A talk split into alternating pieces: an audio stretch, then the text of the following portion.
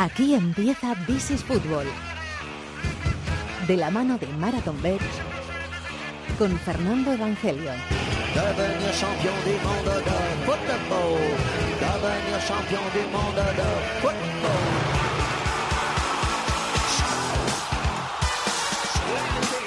¿Qué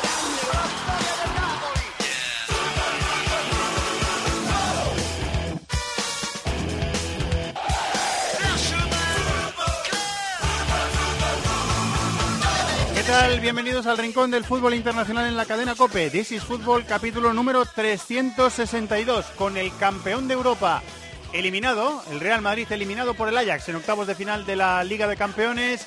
Habrá nuevo campeón en la competición. El Madrid ha ganado cuatro de las últimas cinco ediciones, no será el campeón el próximo 1 de junio en Madrid. Y ahora hay dos equipos españoles que optan a la corona. Esta semana turno de partidos de vuelta para el Atlético de Madrid en Turín el martes, viene 2-0 en la ida. Y para el Barça el miércoles en el Camp Nou después del 0-0 del Lyon.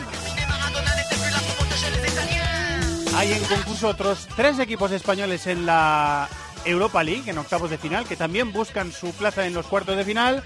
Así que ese va a ser el menú principal del programa esta semana. Está Chato en la producción, están Colchero y Javi Rodríguez en la dirección técnica. Hola David de la Peña, muy buenas. Muy buenas, Fer. Pues ya está todo listo. Aquí arranca el rincón del fútbol internacional en Cope que se llama This is Football.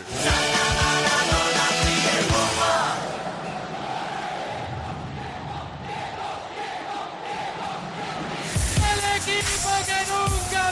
Cristiano busca revancha contra el Atleti. El Atlético de Madrid se lleva un resultado Los de extraordinario. Simeone luchar por estar en la final del Metropolitano. Qué manera de reducir la imagen de un ogro Y este martes se vuelven a enfrentar. Desde las 8 y cuarto, Juventus Atlético de Madrid. La vuelta de los octavos de final de la Champions en tiempo de juego. ¡Qué faena ha hecho este Atlético de Madrid! Paco González, Manolo Lama y Pepe Domingo Castaño. El mejor equipo de la radio deportiva española está en Cope. Y recuerda, la información también continúa con Ángel Expósito y la linterna en Cope Más, Onda Media, Cope.es y la aplicación móvil. Todo el fútbol internacional cabe en This is Fútbol.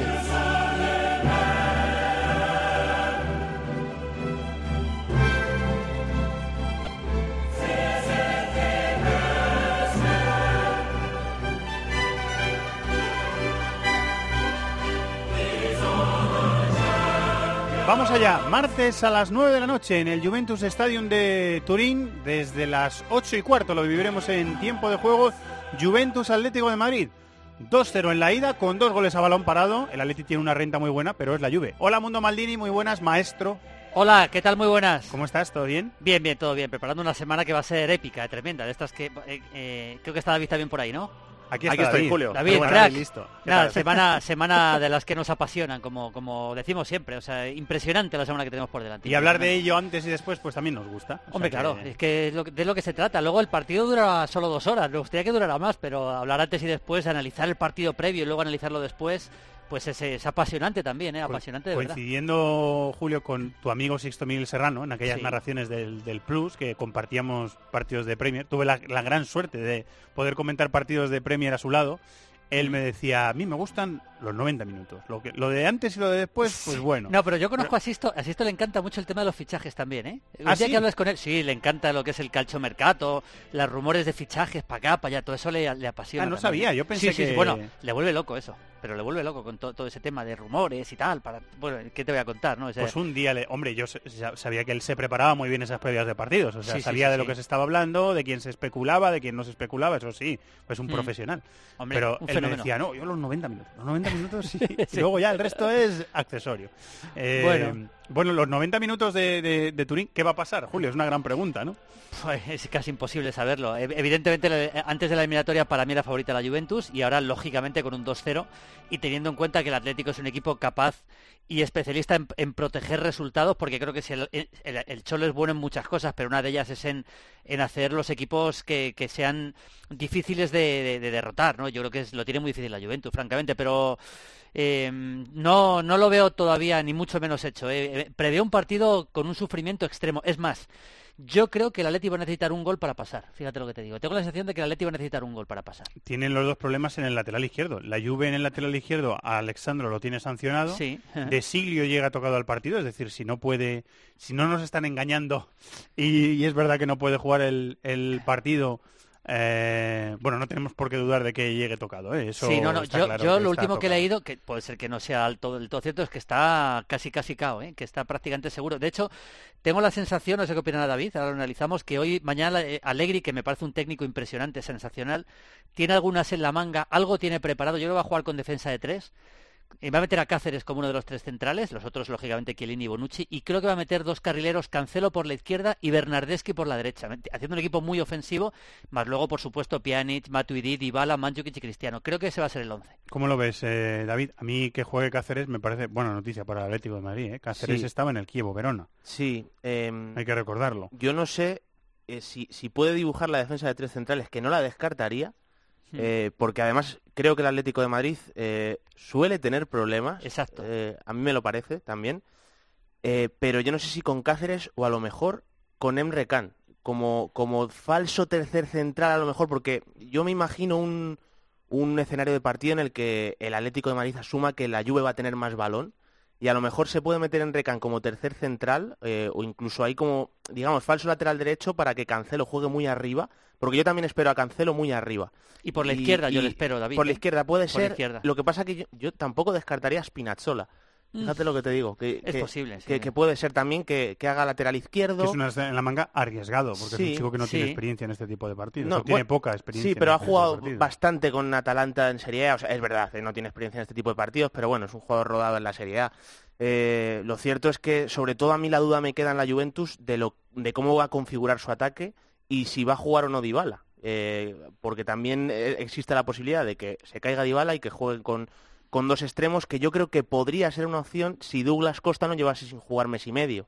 Pero claro, eh, sin ritmo, meter de inicio a Douglas Sí, Costa yo- igual sería sorprendente. Yo Douglas Costa no le veo, la verdad. Yo, yo sí creo que va a intentar abrir mucho el campo con dos, con dos carrileros. Eh, acuérdate que tú además la Fiorentina la- es uno de su, de su equipo, lo sé, que Bernardeschi, yo le he visto jugar de carrilero Sí. derecho en la Fiorentina, ¿eh? siendo sí. zurdo, pero yo creo que es una opción buena por- porque creo que va a dominar mucho. La Juventus tiene que, tiene que arriesgar y tiene que dominar el partido. Entonces, si dominas mucho, tienes a Bernardeschi muy arriba, lógicamente, y a Cancelo también muy arriba, con lo cual luego, luego metes a Dybala, que yo creo que sí será titular, metes a Dybala más Pjanic Matuidi, que eso no se discute, y luego los dos, los dos habituales, que son Cristiano y Mandzukic.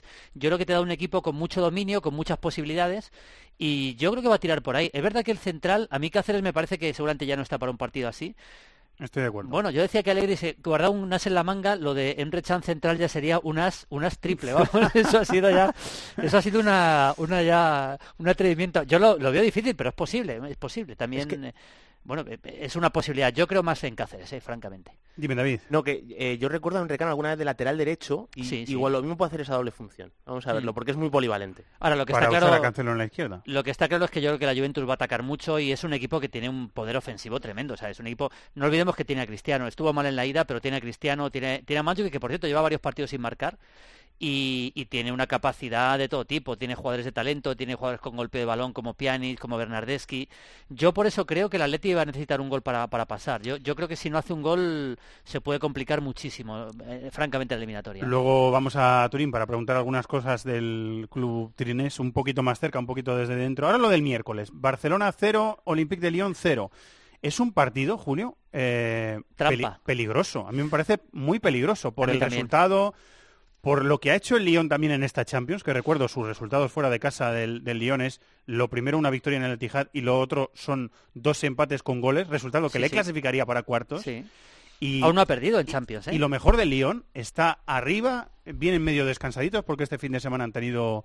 Tiene el problema de Marcelo, el central brasileño, eso es verdad. Que tendría que, bueno, si recupera a lo mejor a Marsal o...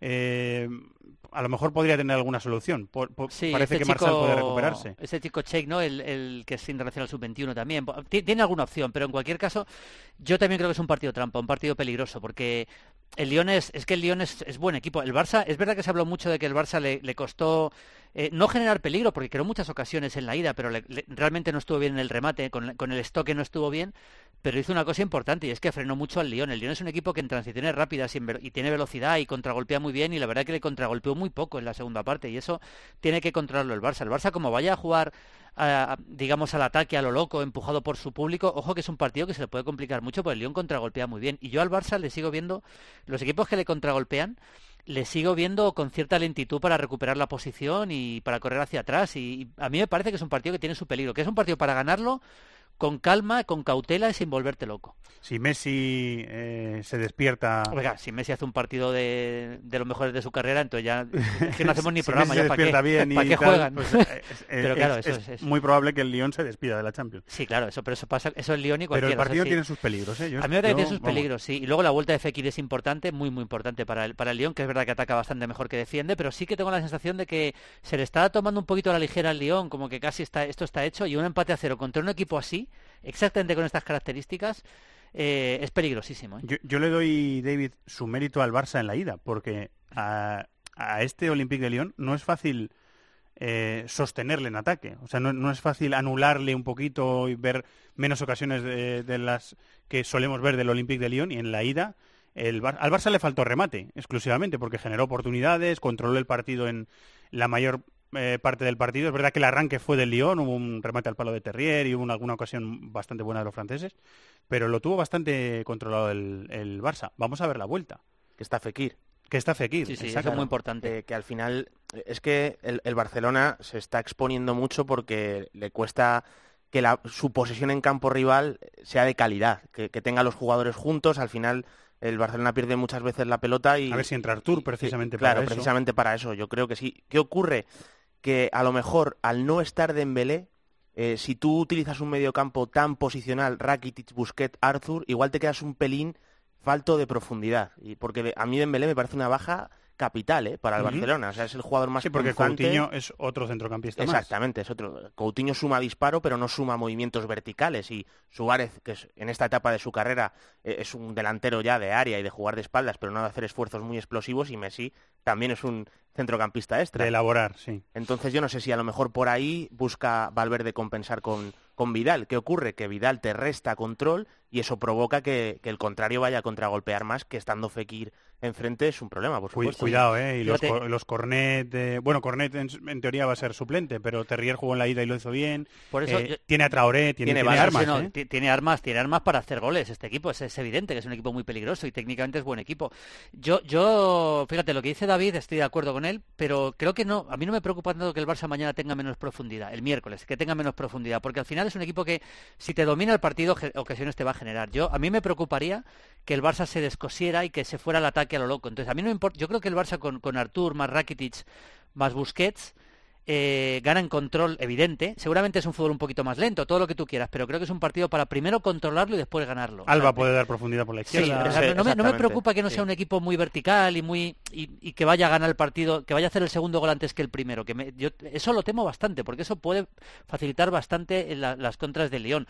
A ver, estamos hablando de una eliminatoria que el Barça tiene que ser muy favorito, pero que creo que tiene su, es decir, si, si el Barça Dios no lo quiera, ¿eh? si el Barça queda eliminado el, el miércoles, no me parecerá un sorpresón histórico al nivel, por ejemplo, del PSG Manchester United, tal, tal O como de lo que pasó en Roma, que es que hay O que recordar que el Roma. Barça No traía un resultado muy favorable. Yo, yo compro lo que dice Julio, sobre todo porque enfrente hay un rival que deja muchas puertas abiertas. O sea, yo creo que el Lyon no es un equipo que te pueda hacer el partido, por ejemplo, que hizo, o la eliminatoria que hizo la Roma, que, que sí cerró bien puertas, que, Mm. Que espesó mucho el ataque del Barça. Entonces, por ahí sí que es verdad que la baja de Dembélé se suaviza un poco. Contra un equipo de más empaque sí que sería más problemático. Sería más problemático. Eh, bueno, ¿algo más, Julio? ¿Te queda por decir? Pues, eh, pues nada más, que te- yo creo que la eliminatoria del Manchester City está resuelta, aunque esto es fútbol, porque después de lo que vimos en París, cualquier cosa ya me creo. Pero hombre, yo creo que pensar que, que el Schalke le puede hacer mínimo un 0-2 o, o meterle tres o cuatro goles al City, bah, yo creo que casi eso está hecho. Y luego la del Liverpool-Bayern de Múnich, yo creo que el Liverpool va a necesitar mejorar mucho sus prestaciones fuera de casa. Yo creo que es un equipo que, ya no solo porque haya Luego perdido lo vamos tres- a hablar. No está Kimmich, ¿eh? no está Kimmich, no, Cuidado, sí, sí es, es cuidado, importante. ¿eh? Cuidado, no, cuidado, cuidado. El Liverpool es, eh, ahora tiene que mejorar fuera. Yo al Bayern le estoy viendo una mejoría, seguramente no, no excesiva, pero sí mejoría. Creo que ya han Bueno, encontrado el equipo. tres partidos fuera, ¿no?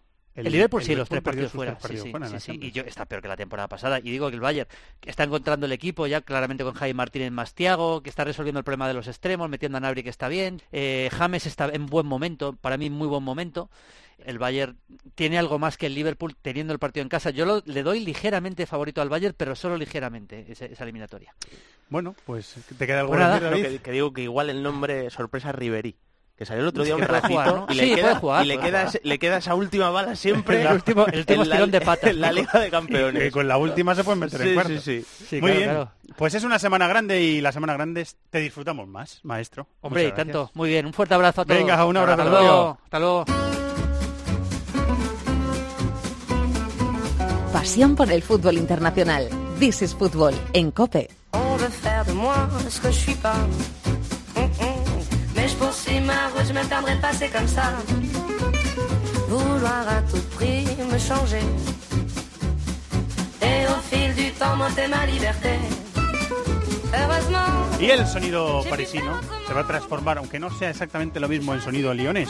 Compañero de Bein Sports y de Gol Televisión, Alem Valnegri. Hola, Alem, muy buenas. ¿Qué tal, Fer? Buenas tardes. He Muy estado escuchando atentamente esa previa del Barça-Lyon que hemos hecho con eh, Maldini. ¿Qué quieres matizar? ¿Qué quieres decir del equipo de, de Genesio? Que he leído que estaba discutiendo su futuro con Aulas estos días, ¿no? Sí, sí, sí. No, no tiene el contrato todavía todavía firmado y con, con cómo la, la trayectoria que tiene en Liga lo va a tener complicado firmar. Depende de, sí, de esta eliminatoria, pero depende también de la, de la Champions con un Marsella que está empujando fuerte con la llegada de Balotelli. Se le ha puesto a tres puntos, ¿no? la dinámica.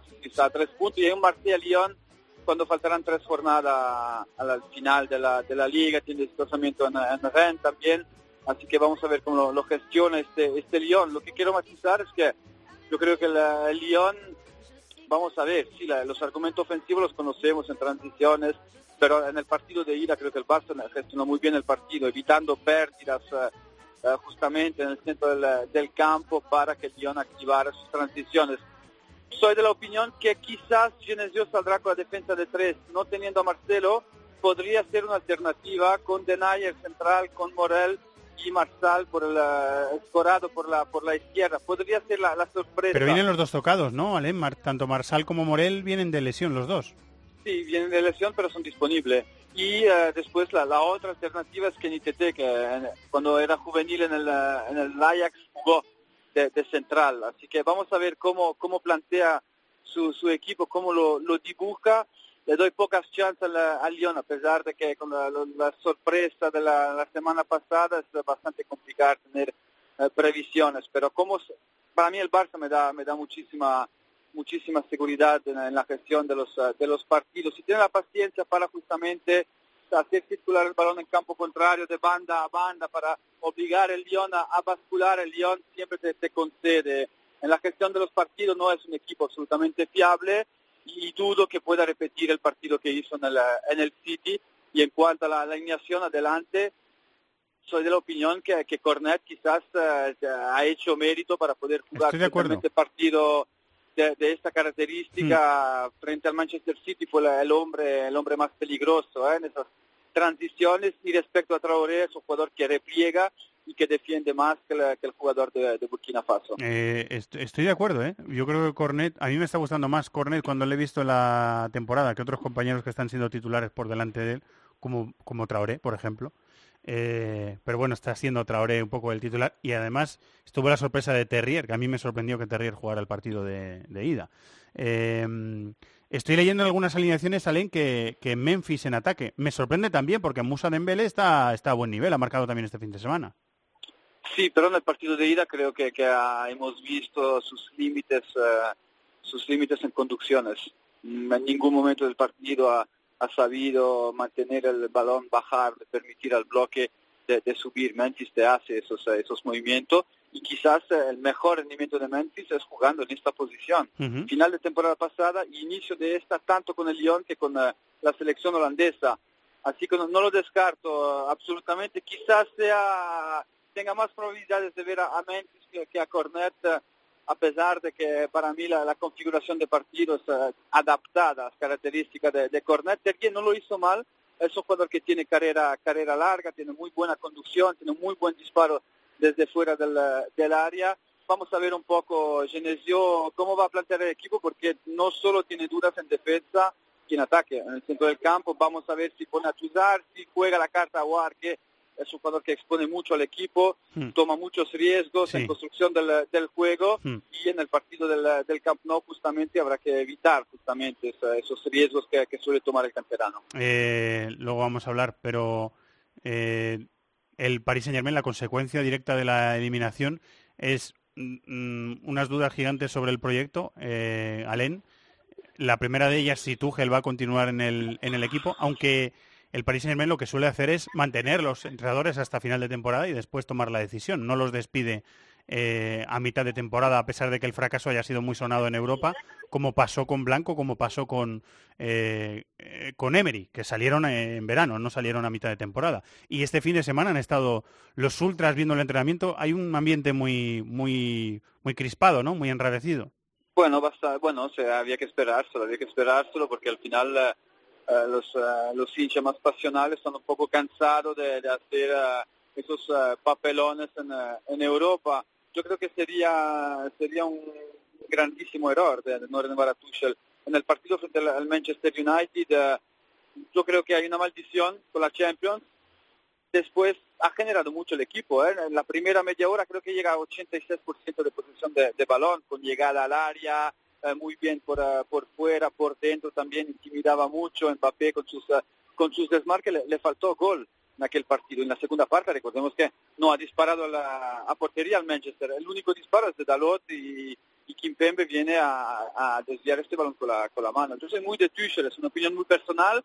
No sé si es oficial, pero se habla de, de renovar el contrato a, a Tuchel. ¿Mm? Ahora pues eh, habrá que ver un poco si le dan el poder que pedía él o que le habían prometido cuando él fichó para el Paris Saint-Germain. O sea que él tenía plenos poderes sobre eh, el mercado. Tiene bastante tensiones con Antero Enrique, que es el director eh, deportivo. Parece que lo van a, a renovar también. Así que si no cambia la estructura a nivel, a nivel institucional, pues va a ser complicado tener eh, eh, justamente esta estabilidad eh, en cuanto a en cuanto a organización y definir bien los, eh, los roles, quién decide, quién ficha, Tuchel y Antero no se hablan, Nasser no se sabe del papel que, que hace, la última decisión siempre siempre se toma en, en Doha, no se sabe bien hasta que no cambie la, estructura la estructura del, del club.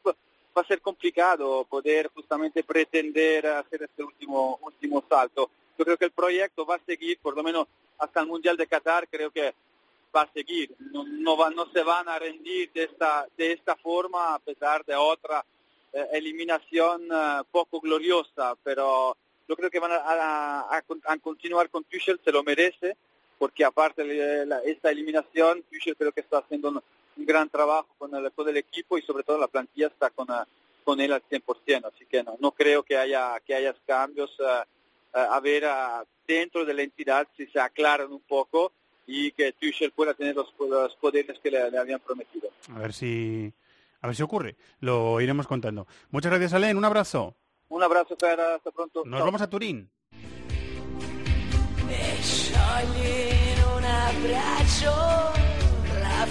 Estás escuchando This is Football en Cope.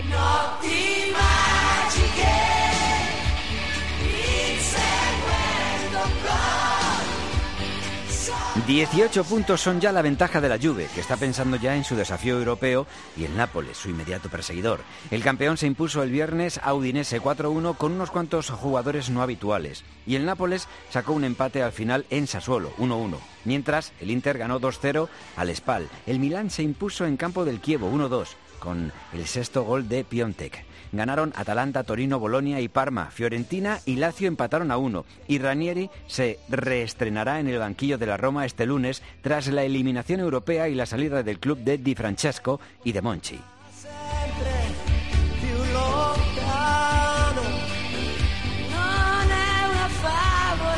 Roma es uno de los focos de la semana en Italia después de la eliminación y las decisiones que se han tomado de ese partido vibrante y Sí, sí. trepidante que vivimos en, en Cope la semana pasada, David, en Oporto. Sí, bueno, ha sido el- ese partido lo que ha acabado eh, detonando todo, pero es verdad que la temporada de la Roma yo creo que ha estado un Estaba pelín por debajo de la segunda parte to- eh, todavía más, ¿eh? La segunda parte de la temporada Sí, estaba siendo estaba siendo muy flojita. Bueno, vamos a ver lo que pasa en Roma con Renier en el banquillo. Mientras tanto, eh, estamos en Turín, que es la, la- el escenario de la semana, por decirlo así, con ese partido de vuelta entre la Juventus y el Atlético de Madrid en los octavos de final de la Champions. Hay una periodista muy recomendable seguir en, en Twitter, es una periodista española que está viviendo allí en Italia, que colabora en varios medios y que nos está escuchando, Mar Bianchi. Hola Mar, Hola, ¿qué tal? Muy buena. bienvenida, un placer, ¿eh? Bienvenida. Nada, nada, el placer es mío. ¿Qué Mu- tal? Muchas gracias. Eh, nada, para charlar unas cositas con- contigo de la Juve. Lo primero que, que queríamos saber, Mar, es eh, el ambiente de la ciudad. ¿Cómo está, ¿Cómo está Turín con el equipo que parece que lleva unos años teniendo aspiraciones de Champions? eh, suspiros de Champions, podríamos decir. Se ha quedado a las puertas un par de veces. ¿Y cómo está esa ciudad después del 2-0 de la ida? ¿Qué ambiente hay? Bueno, sí que es cierto que, que el Varapalo, que yo creo que prácticamente nadie se esperaba del 2-0, eh, ha hecho mucha mella a, a la afición, pero sí que es cierto que son tantas las ganas que tiene la Juventus de esta Champions, es tanta la inversión que ha hecho en todos los sentidos y sobre todo es el trofeo, digamos, a, a- a ganar, porque digamos que ya con todo, con todos los años que lleva ganando el Scudetto, el Scudetto sabe a poco, eh, la Copa Italia este también están fuera, así que ahora mismo la Champions es prácticamente todo, o sea, es el, bien más preciado por el aficionado de la, Juventus y, y probablemente los jugadores y todo el equipo técnico. Tú estás allí, Mar, eh, sigues el día a día de la, de la actualidad de los clubes, que es la forma más eh, fidedigna o más cercana de poder eh, palpar lo que está pasando dentro de ellos, aunque no puedas enterarte de, todo, charlas con los compañeros también día a día. Eh, ¿Piensas que depende el, el futuro de Allegri, la continuidad de Allegri, que ha estado en entredicho por su parte, sobre todo, en las últimas semanas? ¿Piensas que depende del resultado de esta eliminatoria o no? Depende si nos referimos a el futuro de forma inmediata eh, o No, estoy hablando de la temporada que viene. Estoy hablando de la continuidad para la temporada que viene. Ah, bueno, si hablamos de la temporada que viene, yo creo que son muchos los, los movimientos que ya se están empezando a hacer por parte de la directiva, porque no creo incluso que mm, lo que pase en, ya sea hoy, adelante, no creo que la Juventus siga contando con Allegri, básicamente por lo caldeado que está el ambiente. No sé si se habéis comentado en, en otros programas y, y demás que hace la- semana pasada, hace unos días, Allegri se tuvo que cerrar todas sus redes sociales porque hubo un movimiento llamado Allegri Out de un montón de, de aficionados de la Juventus que, cansados de- del que su, su todavía entrenador, pues lo, lo insultaban y, le dedicaban mensajes no muy no muy bonitos y por esa cuestión Allegri se, se cerró sus redes sociales.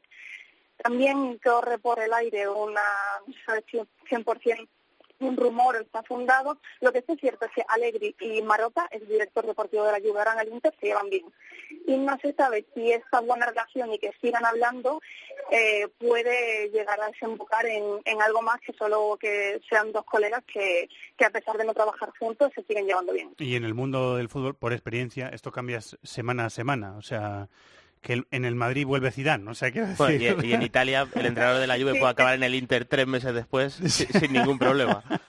Estas cosas pasan sí, allí, sí. ¿verdad, con, con la noticia de que ha vuelto Zidane a- al Madrid, pues aquí ya también se está bromeando con... Que, o sea, se está bromeando por una parte basado en ciertas noticias y rumores con que puede ser Conte. Así que es un poco el retorno del retorno. Eh, Conte, que, que se te ha cortado un poquito. Puede ser Conte el próximo entrenador de la Juve, te, te he entendido. Eh, bueno, en Italia, no Sí, porque ha- no han, sonado varios nombres. han sonado varios nombres. Sonó el de Zidane, que Allegri lo quería un poco, Allegri, no, perdón, Agnelli lo quería un poco a toda costa. Ha sonado también el nombre de Conte e incluso el nombre de Didier Deschamps. O sea, nombres sobre la mesa y unos cuantos. Eh, llega Cristiano para dar ese salto de, de calidad al equipo. Es verdad que Cristiano hasta el momento, antes de jugar el partido de vuelta, lleva un gol en esta, en esta Liga de Campeones, que es un dato eh, muy atípico para él. Em, ¿Sería un fracaso caer en octavos de final para, para, para el proyecto, para la inversión que se ha hecho, para el pensamiento de la, de la Juve? ¿Sería un fracaso absoluto caer en, esta ronda de la Champions, Marc? Eh, según Allegri, no, que justo lo dijo el viernes pasado en la rueda de prensa justo después del partido contra Udinese, Alegre dijo que si se cae en octavos no es un fracaso porque cuando él llegó, y cito textualmente, cuando la Juve jugaba contra el Malmo la gente tenía miedo y que gracias a él este miedo ya se ha pasado y se ha llegado incluso a varias finales de Champions.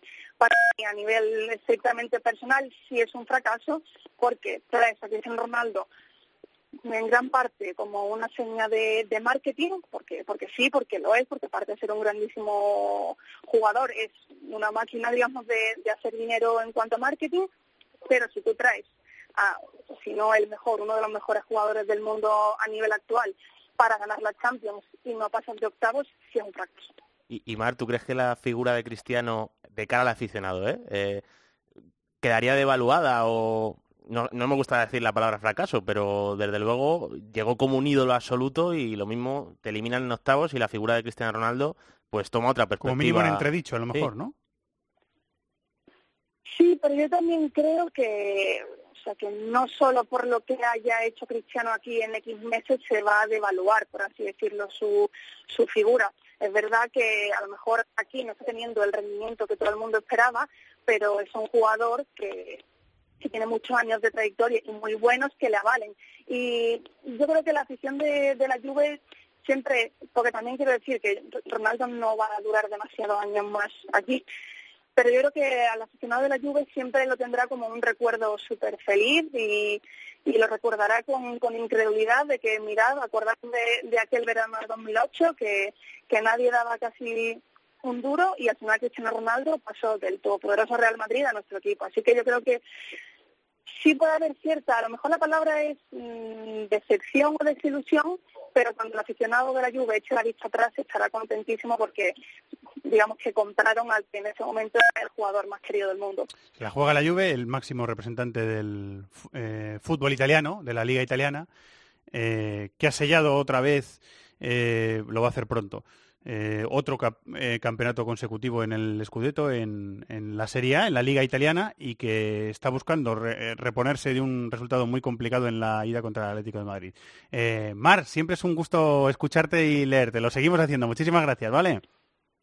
Gracias a vosotros. Un saludo. Un beso. Hasta luego. David, ¿te queda algo por decir? De la eliminatoria del partido, yo creo que está dicho prácticamente. Está todo, dicho y ya solo queda disfrutar de la yo creo que va a ser uno de los grandes partidos de esta edición de la Liga de Campeones, aunque solo estemos en octavos, porque eh, bueno, Mar lo ha explicado perfectamente. El aficionado de la Juventus tiene entre ceja y ceja la Liga de Campeones y el Atlético de Madrid ni que decir tiene después de lo que le ha pasado en dos finales. O sea que a mí me parece uno de los grandes partidos de esta edición de la Champions. Yo vuelvo a reivindicar la figura del, del Cholo, que es que el aficionado del Atlético de Madrid ahora puede disfrutar del lujo de que su equipo esté a la altura o por encima del campeón de Italia. O sea, y buscando los cuartos de final y en una posición favorable para pasar a cuartos de final de la Champions, merecidamente, porque fue mejor en el Wanda. O sea el, que... el, trabajo que ha hecho Simeone es impresionante. Es impresionante. O sea, bueno, eh, es verdad que ya llegados a este punto, eh, yo el primero, ves la plantilla que el Atlético de Madrid, que tiene el Atlético de Madrid,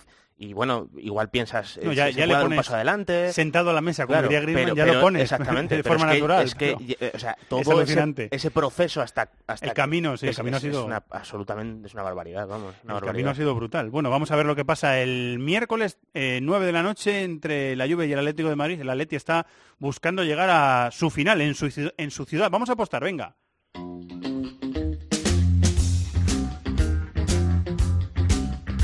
De la mano de Marathon Bet, This is Football.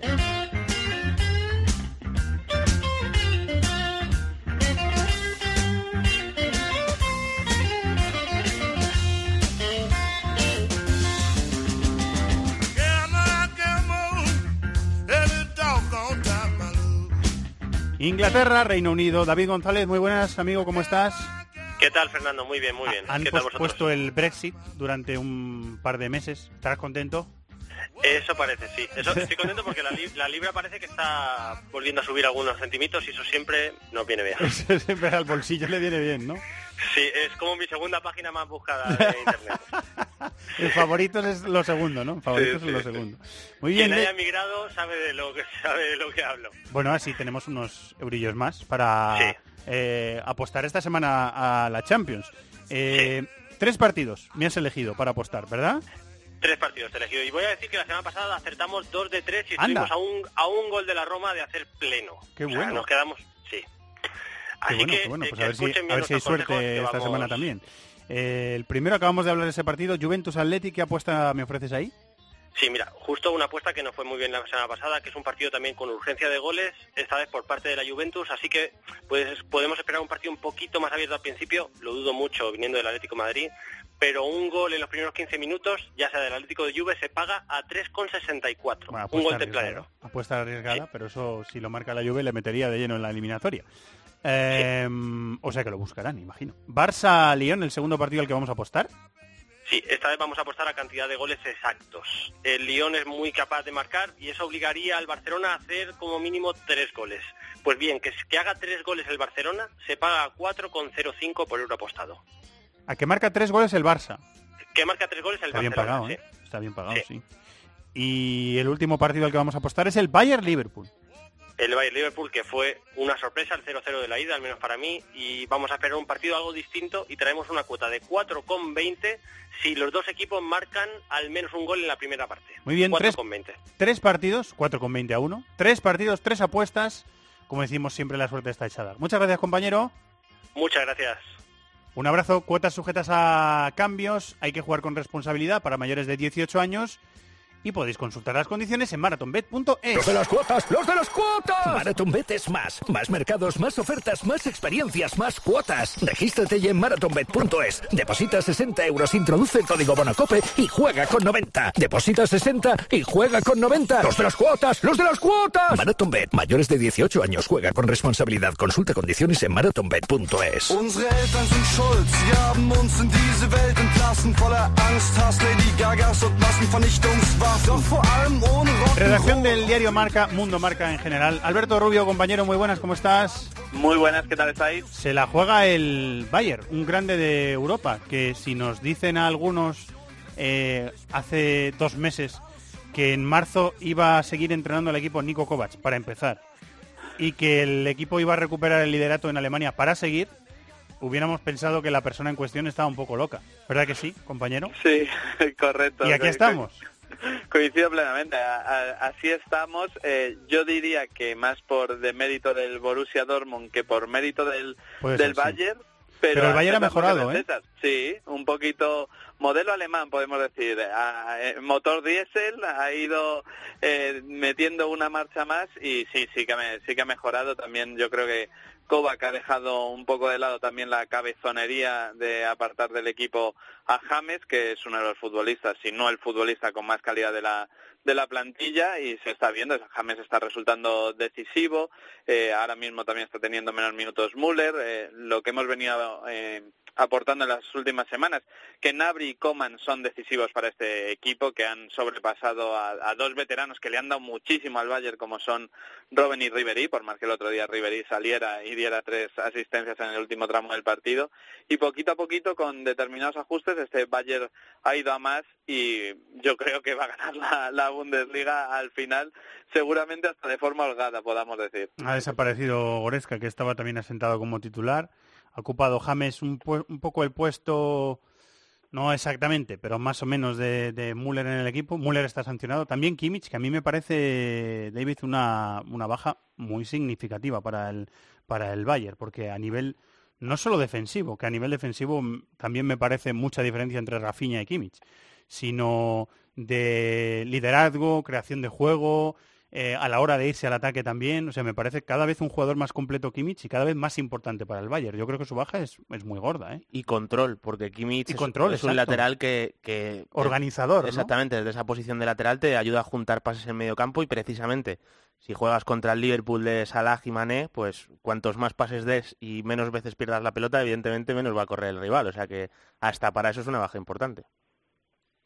Albert, eh, para hablar del centro del campo del, del Bayern, eh, Tiago Javi Martínez está siendo, ¿no? Tiago parece que ha vuelto a encontrar el, el sitio en el, en el equipo y Javi Martínez, que ha habido un momento en el que ha sido suplente también.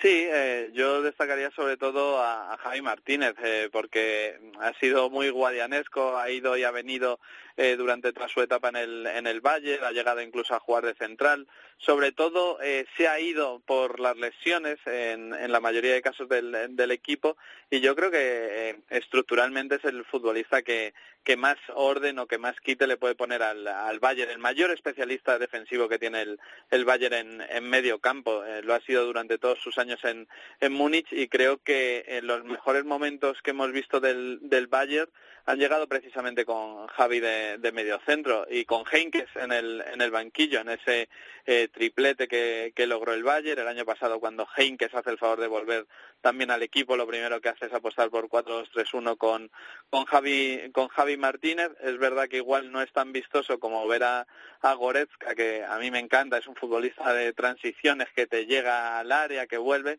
pero creo que es lo que más equilibrio le da y, y sinceramente ahora mismo diría que el Bayern es ligeramente favorito para pasar esta eliminatoria contra el Liverpool. Y ahora el Liverpool, David, que eh, ha pasado, bueno, lo decía antes eh, Maldini, sus tres partidos en la fase de grupos de esta Champions ha sido derrotas, es decir, está teniendo un rendimiento muy malo fuera de casa en la, Champions. Tendrá que mejorarlo si quiere pasar a, cuartos de final.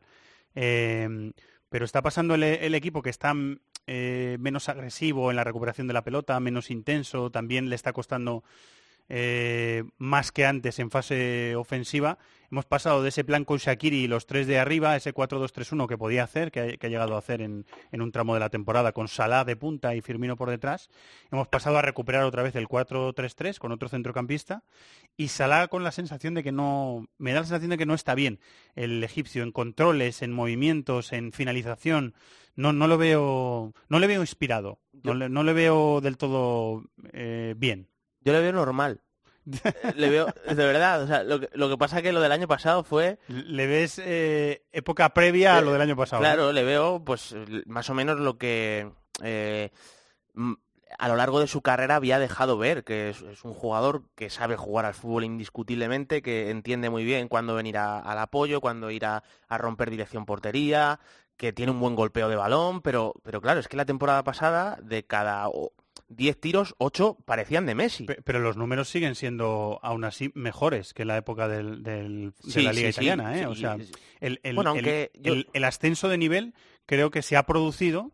Claro, lo que pasa es que la diferencia entre la temporada pasada y esta es muy, es muy llamativa. Y no solo me refiero a las cifras, es, es sensaciones. O sea, cuando él eh, en esos últimos metros que está en el área, encara al portero y decide lo que hacer, eh, o en la calidad de ese último toque o penúltimo toque. Estoy de acuerdo. Mmm, también hay una... la sensación de que está un poco atrapado. Y hay una diferencia también, que, que la temporada pasada eh, el ánimo le decía que y la determinación con la que le encaraba esas situaciones le decía que sí, iba a terminar correcto. bien. Y, Sí. y este año hay una presión añadida para igualar esas cifras. Esto es lo que hemos hablado siempre de Messi y Cristiano Ronaldo. Si lo más difícil no es, que ya es difícil de por sí, hacer una temporada de 40 goles, lo difícil es hacerla todos los años.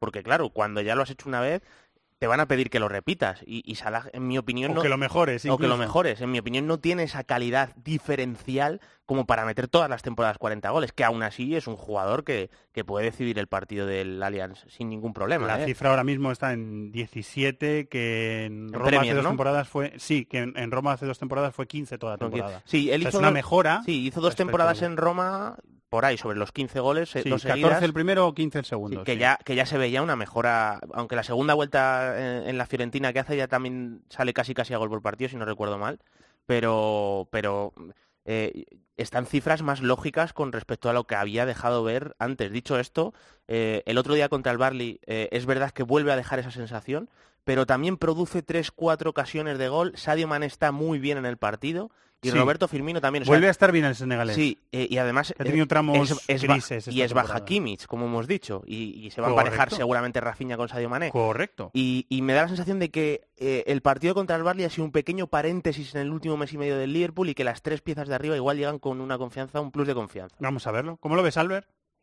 Lo veo, como decía antes, muy muy igualado. Creo que eh, probablemente eh, tanto en la ida por el mal juego de unos eh, como de otros eh, fue ya eh, la eliminatoria más igualada de, de todas y que vamos a ver esos esos pequeños detalles, pues eso que comentabais ahora, ese duelo Mané con, con Rafinha, vamos a ver si Lewandowski sigue inspirado de, de cara a gol como la está en las últimas semanas, pese a que tampoco estamos viendo su, su mejor versión, aunque este fin de semana se proclamara máximo goleador extranjero en la, en la historia de la de la Bundesliga, pero yo sí que, creo que el Liverpool es un equipo que baja mucho fuera de casa. De hecho, eh, en fase de grupo, si no me equivoco, no ganó ninguno de los tres partidos lejos de, Anfield y que a Salah le está costando mucho este año. Eh, la semana pasada había una estadística que me parece, hablo de memoria, no le había marcado ni a Arsenal ni a, ni a Manchester United. Digamos que le han pillado un poco el, truco al egipcio que estoy de acuerdo con lo que comentabais. Es verdad que no está en el nivel de la temporada pasada, pero para mí sí que ha dado un salto diferencial con respecto al Sala que vimos en, en Italia. A ver quién está en cuartos, porque el que esté en cuartos será un histórico de la competición y habrá ganado eh, varias Copas de Europa, si es el Bayern o si es el Liverpool. Eh, lo veremos, saldremos de dudas. El partido también es el miércoles. Muchas gracias, Albert. Un abrazo. Un placer, un abrazo.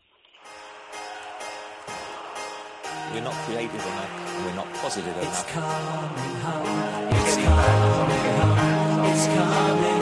Football's coming home. It's coming home. El nuevo líder hizo los deberes. Victoria del Manchester City en casa, 3-1 al Watford de Javi Gracia. Encara la recta final del campeonato en lo alto de la tabla. A un punto está el Liverpool, que ganó su partido al Barley por 4-2 no está menos bonita la lucha por los puestos de Champions. La derrota del Tottenham en Southampton por 2-1 deja abierta la pelea entre cuatro equipos por dos puestos. En enfrentamiento directo el Arsenal se deshizo del Manchester United. En la primera derrota liguera de Solskjaer, 2-0. Y el Chelsea solo pudo sacar un punto en casa ante el Wolverhampton, 1-1. En el resto de la jornada ganaron Brighton, Leicester, Bournemouth, el Newcastle con doblete de Ayoce y el Cardiff con gol de Camarasa.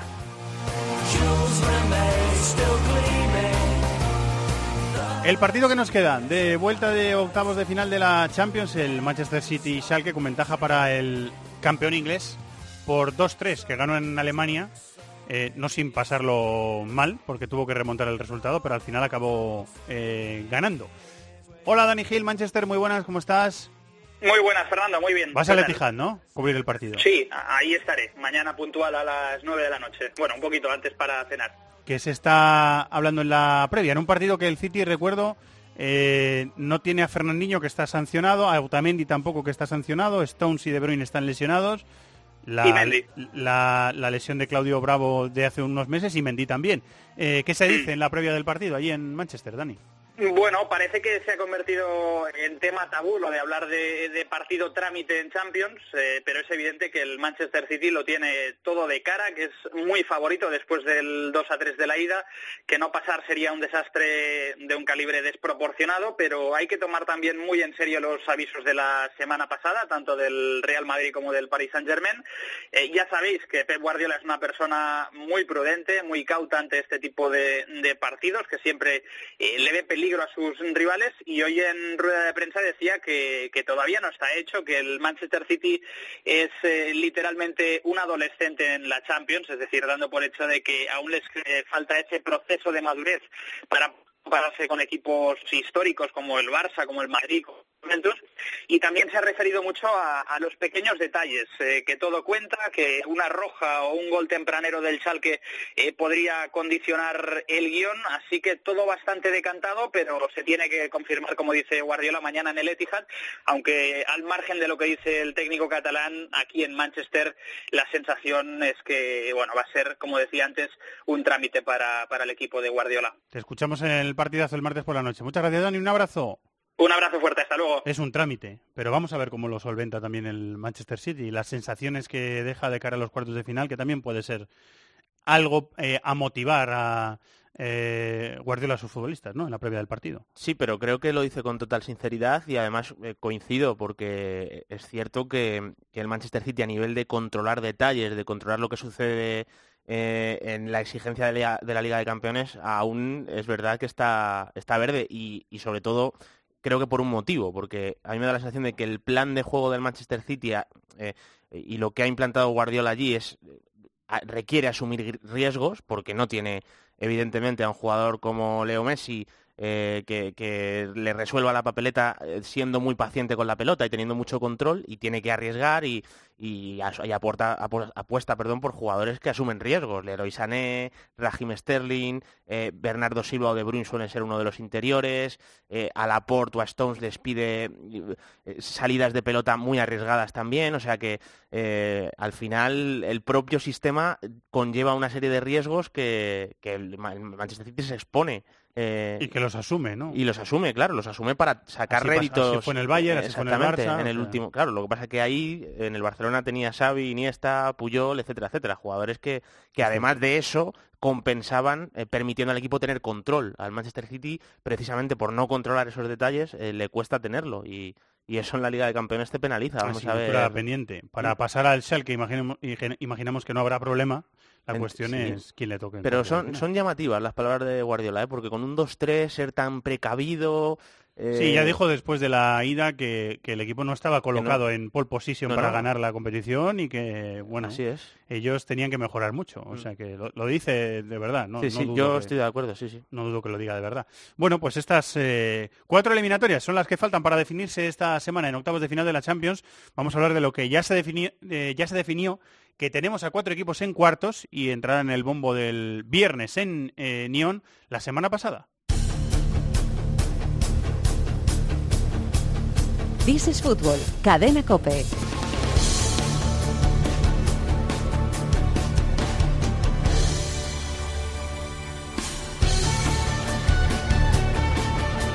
Sintonía Champions rockera para nuestro cibercafé. Se ha venido a los estudios de Cope Carlos Mateos, a la que ha sido su casa un tiempo. Hola Charlie, muy buenas. Hola, ¿qué tal? Para mí es un gustazo estar siempre por aquí, siendo. delante del micrófono azul. Eh, el micrófono azul de Cope, sí señor. Además que los han cambiado, los han puesto nuevecitos. Están Sí, sí, sí, limpitos y maravillosos. En Barcelona está Borja Pardo. La Borja, muy buenas. ¿Qué tal compañeros? ¿Cómo estáis? Vamos allá. En el menú del día, las eliminatorias de la semana pasada y preguntas concretas que haceros. La primera, las causas, las que vosotros creéis que son las causas de la eliminación del Madrid. La semana pasada, en octavos de final, se despidió el campeón, eh, David. No sé si por falta de gol, 20 remates, 7 paradas de nana, dos palos. eh, si por algunas concesiones defensivas que ha hecho, si por falta de plan por parte del entrenador, si porque algunos de los jugadores clave no han estado en su mejor momento esta temporada, año de mundial. No sé qué, qué, eh, qué culpas dibujáis vosotros. Bueno, yo, yo creo que si tenemos en cuenta la calidad de la plantilla que tiene el Real Madrid, para mí es una, un- una cuestión de plan. Eh, a mí me dio la sensación de que contra el Ajax en la Copa Europa una- un problema que en los años anteriores eh, el Real Madrid había solucionado muy bien, que era cuando el rival iba a morder arriba, porque eh, esta este, este tipo de partido lo ha tenido que, que enfrentar muchas veces el Real Madrid cuando el rival iba, estaba eliminado. Hmm. Y el Real Madrid tenía una estructura para sacar la pelota eh, con criterios, sabía lo que tenía que hacer Cross, sabía lo que tenía que hacer Marcelo, sabía lo que tenía que hacer Sergio Ramos, eso estaba bien preparado y esa buena gestión de balón le ayudaba a llegar al campo rival eh, de una forma ordenada y, y le permitía luego hacer menos esfuerzos sin pelota. Y, y lo que ha pasado es que el Real Madrid ha perdido el balón muy mal, con el equipo muy largo, y eso se- ha repercutido en que le han atacado con las piezas muy abiertas y le han tirado con mucha facilidad. Y luego encima que, que el plan defensivo se ha, se ha basado en la intensidad y en la agresividad. Y entonces eso, eh, cuando enfrente como el Ajax hay, eh, tiene jugadores que saben regatear, que te eliminan rivales, pues deja puertas abiertas y entre una cosa y otra, pues ha sido un auténtico Puertas caos. abiertas, ventanas, Sí, sí, eh, la terraza, el balcón Mm. y todo, todo, todo abierto, absolutamente. Charlie. Para mí, pues por todas las cosas que habéis dicho y, y un poco de todo. No es difícil saber qué le pasó al Real Madrid. Yo creo que también hay que darle el mérito al Ajax en su justa medida, que ha hecho una buena eliminatoria, que ya en la ida había planteado problemas y de hecho nadie puede decir que el Ajax, Es un equipo que siempre juega igual. que, que el Ajax no avisara en la ida. Pierda, gane, empate, o sea, quiero decir... Pero- Todos sabíamos cómo jugaba el Ajax. A veces parecía que el Madrid no, eh, durante los dos partidos, pero Y- todos sabíamos cómo jugaba el Ajax. Y es que Madrid me dio un poco esa sensación que yo creo que, que acompaña siempre al Real Madrid y que los jugadores han creído por jugar en el Real Madrid, que es algo natural también. Y es que el Real Madrid siempre está en disposición de remontar un partido por muy complicado que esté, ¿no? Entonces con el 1-0, eh, bueno, son Cosa que, es, 1-0, cier- cosa que es cierta. cosa que es cierta. Con el 2-0 dicen, bueno, con un gol ya estamos otra vez metidos. Con el 3-0 mete rápido el 3-1 y dicen, oye, todavía se pueden meter dos goles y ya luego llega el 4-1 y el equipo ya se desmorona del todo, ¿no? Yo creo que también podía tener algo que ver las dos derrotas contra el Barcelona, que evidentemente lo anímico son importantes. Eh, la, la baja de Ramos eh, por no tener un líder que tirara del equipo en esos momentos, que pa- diré para mí, para mí, en mi opinión, que la amarilla estaba bien forzada. Yo entiendo que Sergio Ramos forzara la amarilla en el partido de ida, más allá de las consecuencias que eso pudiera tener. Yo entiendo que era lo lógico. Eh, lo que pasa es que luego pasó lo que pasó y es fácil cagar las tintas sobre él. Y, y no sé, y luego también factores propios del partido, ¿no? ¿Qué pasa si mete Varane la primera que tiene y se pone 1-0 arriba al Real Madrid y no 0-1 como se puso poco después? Pues igual cambia el partido, ¿no? Es, eso es fútbol ficción, pero al final se- todo lo que podía salir mal salió mal, se puede decir, resumir cierto, así. es y al final el Madrid se quedó fuera. Borja. Eh, cuatro causas. La primera, el estado de forma de cuatro de los jugadores que son pilares básicos del Real Madrid, porque lo han sido en los últimos años y por valoración de mercado, que es Marcelo, Isco, Asensio y Gareth Bale, están como están, y eso, quieras o no, es un hándicap muy importante para un equipo como el Madrid. El segundo, lo decía Charlie, el factor anímico. Yo estoy convencido que el partido ante el Ajax, la vuelta, si fuera antes de los dos caos ante el Barça, el Real Madrid hubiera pasado, pero anímicamente, psicológicamente, te aboca a un escenario donde tú recibes al Ajax sabiendo que acabas de perder la Liga y la Copa. Y eso, quieras o no, los jugadores eh, son terrenales y lo notan. Tercero, el hambre del equipo que tenían enfrente. Una Juve, un City, un Chelsea. Eh, entiéndeme, son dos equipos grandes, jugadores ya más hechos, pero respetan al Madrid y yo creo que gente como De Jong, como De Ligt, como Dusan Tadic, es que no respetan al Madrid y se notó. Fueron allí con nada que perder, todo por ganar y lo ganaron. Y luego la, la cuarta consecuencia, la cuarta causa, mejor dicho, la mala suerte. El Madrid siempre se ha dicho que es una competición fetiche, la Champions, que cuando tiras la moneda siempre suele caer del lado blanco y lo cierto es que a los 25 minutos el Ajax iba 0-2, pero Varane había hecho dos palos. Juntas todo en la coctelera y te sale lo que te sale. Ahora llega Zidane, vuelve al equipo, coge el equipo otra vez. Vamos a ver si para esta temporada hay varias más, que suponemos que sí, veremos eh, cuántas. Y lo que también suponemos es que todo lo que haya pedido Zidane para volver, pues van a intentar dárselo. Es eh, la sensación que tenemos. Eh, segundo punto o segunda pregunta, si veis al Ajax llegando más lejos en la competición. Es obvio que ahora depende de quién le toque en el sorteo de, cuartos, qué tipo de, de rival le vaya a tocar, pero es que a mí me da la sensación de que este equipo eh, plantea los escenarios casi siempre igual y le da lo mismo si está ganando, si está empatando o si está perdiendo y corre mm, ciertos riesgos que para mí le descartan de ser un candidato real a ganar esta competición. No sé si estáis de acuerdo, si queréis eh, comentar lo que sea, alabando eh, que el Ajax se haya cargado al campeón, que es para alabarlo, desde Sí, luego. Yo creo que depende mucho del rival, por un lado, porque en mi opinión eh, el Ajax, que lo hizo increíble en los dos partidos, eh, termina pasando porque el Real Madrid juega muy mal. O sea, juega pero a un 1% de sus posibilidades. Y eso yo entiendo que el rival que le toque difícilmente eh, esté a ese nivel, ¿no? Más en cuartos de final. Pero sí es cierto que también llegan con una dinámica de haber eliminado al campeón, que eh, la pelota va a fluir con muchísima más facilidad y que al final, como dicho, toda, claro, como ha dicho Charlie Borja, eh, las eliminatorias Champions también dependen mucho de los episodios y si les sonríen, por lo menos yo creo que sí que van a competirle a cualquiera. Yo también me, alineo un poco con vosotros, ¿no? Yo creo que va a depender del, rival. El Ajax ha demostrado que es capaz de eliminar al campeón, que es capaz de plantarle cara en dos partidos al Bayern de Múnich. Es verdad que en la fase de grupos, pero que es capaz de competir con todo el Bayern de Múnich. Pero más allá de eso, eh, bueno, pues yo creo que hay equipos que en los que su estilo, tú dices, el estilo no lo van a cambiar. Este estilo contra el Atlético a lo mejor es mucho más complicado eh, que le puedan hacer daño al Atlético que que le han hecho al. Real Madrid. Total. Entonces, si les toca al. Atlético, pues llegarán probablemente al, al siguiente paso. Por ejemplo, contra un Barcelona que tiene jugadores equilibrantes como Messi y Suárez. Messi y Suárez, por mucho que tú estés bien, por mucho que tú estés a lo mejor con la eliminatoria de cara, si Messi tiene un buen momento, te puede solucionar la eliminatoria él solo. Entonces, esos son factores que desequilibran. ¿Que pueden superar al Oporto? Yo creo que sí. Yo creo que es un equipo a día de hoy que le puede plantear problemas al Oporto, pero claro, te tiene que tocar el Oporto. Eh, Tottenham United, bueno, pues también depende de cómo lleguen. Sí, ¿no? podría estar más, algo más abierto. puede estar más abierto. Puede ser. Con el Bayern ya han demostrado que pueden competir, pero bueno, si les toca el Atlético, el Barça yo creo que lo tendrá más difícil. El City, pues también dependerá un poco del día que tenga el City. Eh, yo creo que, que ya han demostrado, desde luego, eh, que a lo que juegan, han demostrado que tienen desparpajo, han demostrado que no le temen a nadie. Lo que pasa es saber si con eso les llega contra otro tipo de equipos que no sea el Madrid en el momento en el que estaba el Madrid. El, el sorteo condiciona no todo, pero condiciona gran parte de la expectativa del Ajax. Que te toque el Porto, a que te toque el City o el Barça, ha llegado el caso, bueno, ya veremos si pasa el Barça. Pero condiciona mucho. Lo que tenemos claro, muy claro, es que el Ajax, ya sea con el City, ya sea con el Porto, o hipotéticamente con el Atlético de Madrid o con el Barça, va a jugar igual. Y eso hoy en día no es poca cosa. Cuando tú tienes una filosofía muy marcada, al menos los jugadores ya saben claro que a defender no pueden jugar. Y, y eso te aboca a un escenario, a un posible correcalle, eh, a, un, a un factor de pegada, porque si el Ajax va a plantear el partido a ver quién tiene más el balón, a quién corre más y a quién golea más, eh, es cara o cruz. Lo que hace pensar al espectador neutral es que ante un Barça, un Atlético o un City, que son equipos más equilibrados, seguramente tenga las de perder. Pero me recuerda mucho, mucho este Ajax al del 95. Lindman, Infinidi luego fueron grandes jugadores, pero en el año 95 no eran grandes de Europa ni mucho menos. Eh, bueno, pues ya veremos si acaba igual o caen por el camino. Lo tercero, el plan del Paris Saint Germain, cuya planificación yo creo que ha sido deficiente en el, en el eh, mercado de fichajes en los últimos años, porque esa plantilla no está, es, es algo obvio. Esa plantilla no está, no está equilibrada. Han tenido que recurrir al, fichaje de paredes en el mercado de invierno, que puede ser un buen fichaje, pero es por un coste elevado y es para eh, tapar carencias que tenía eh, bastante serias el equipo, en mi, opinión.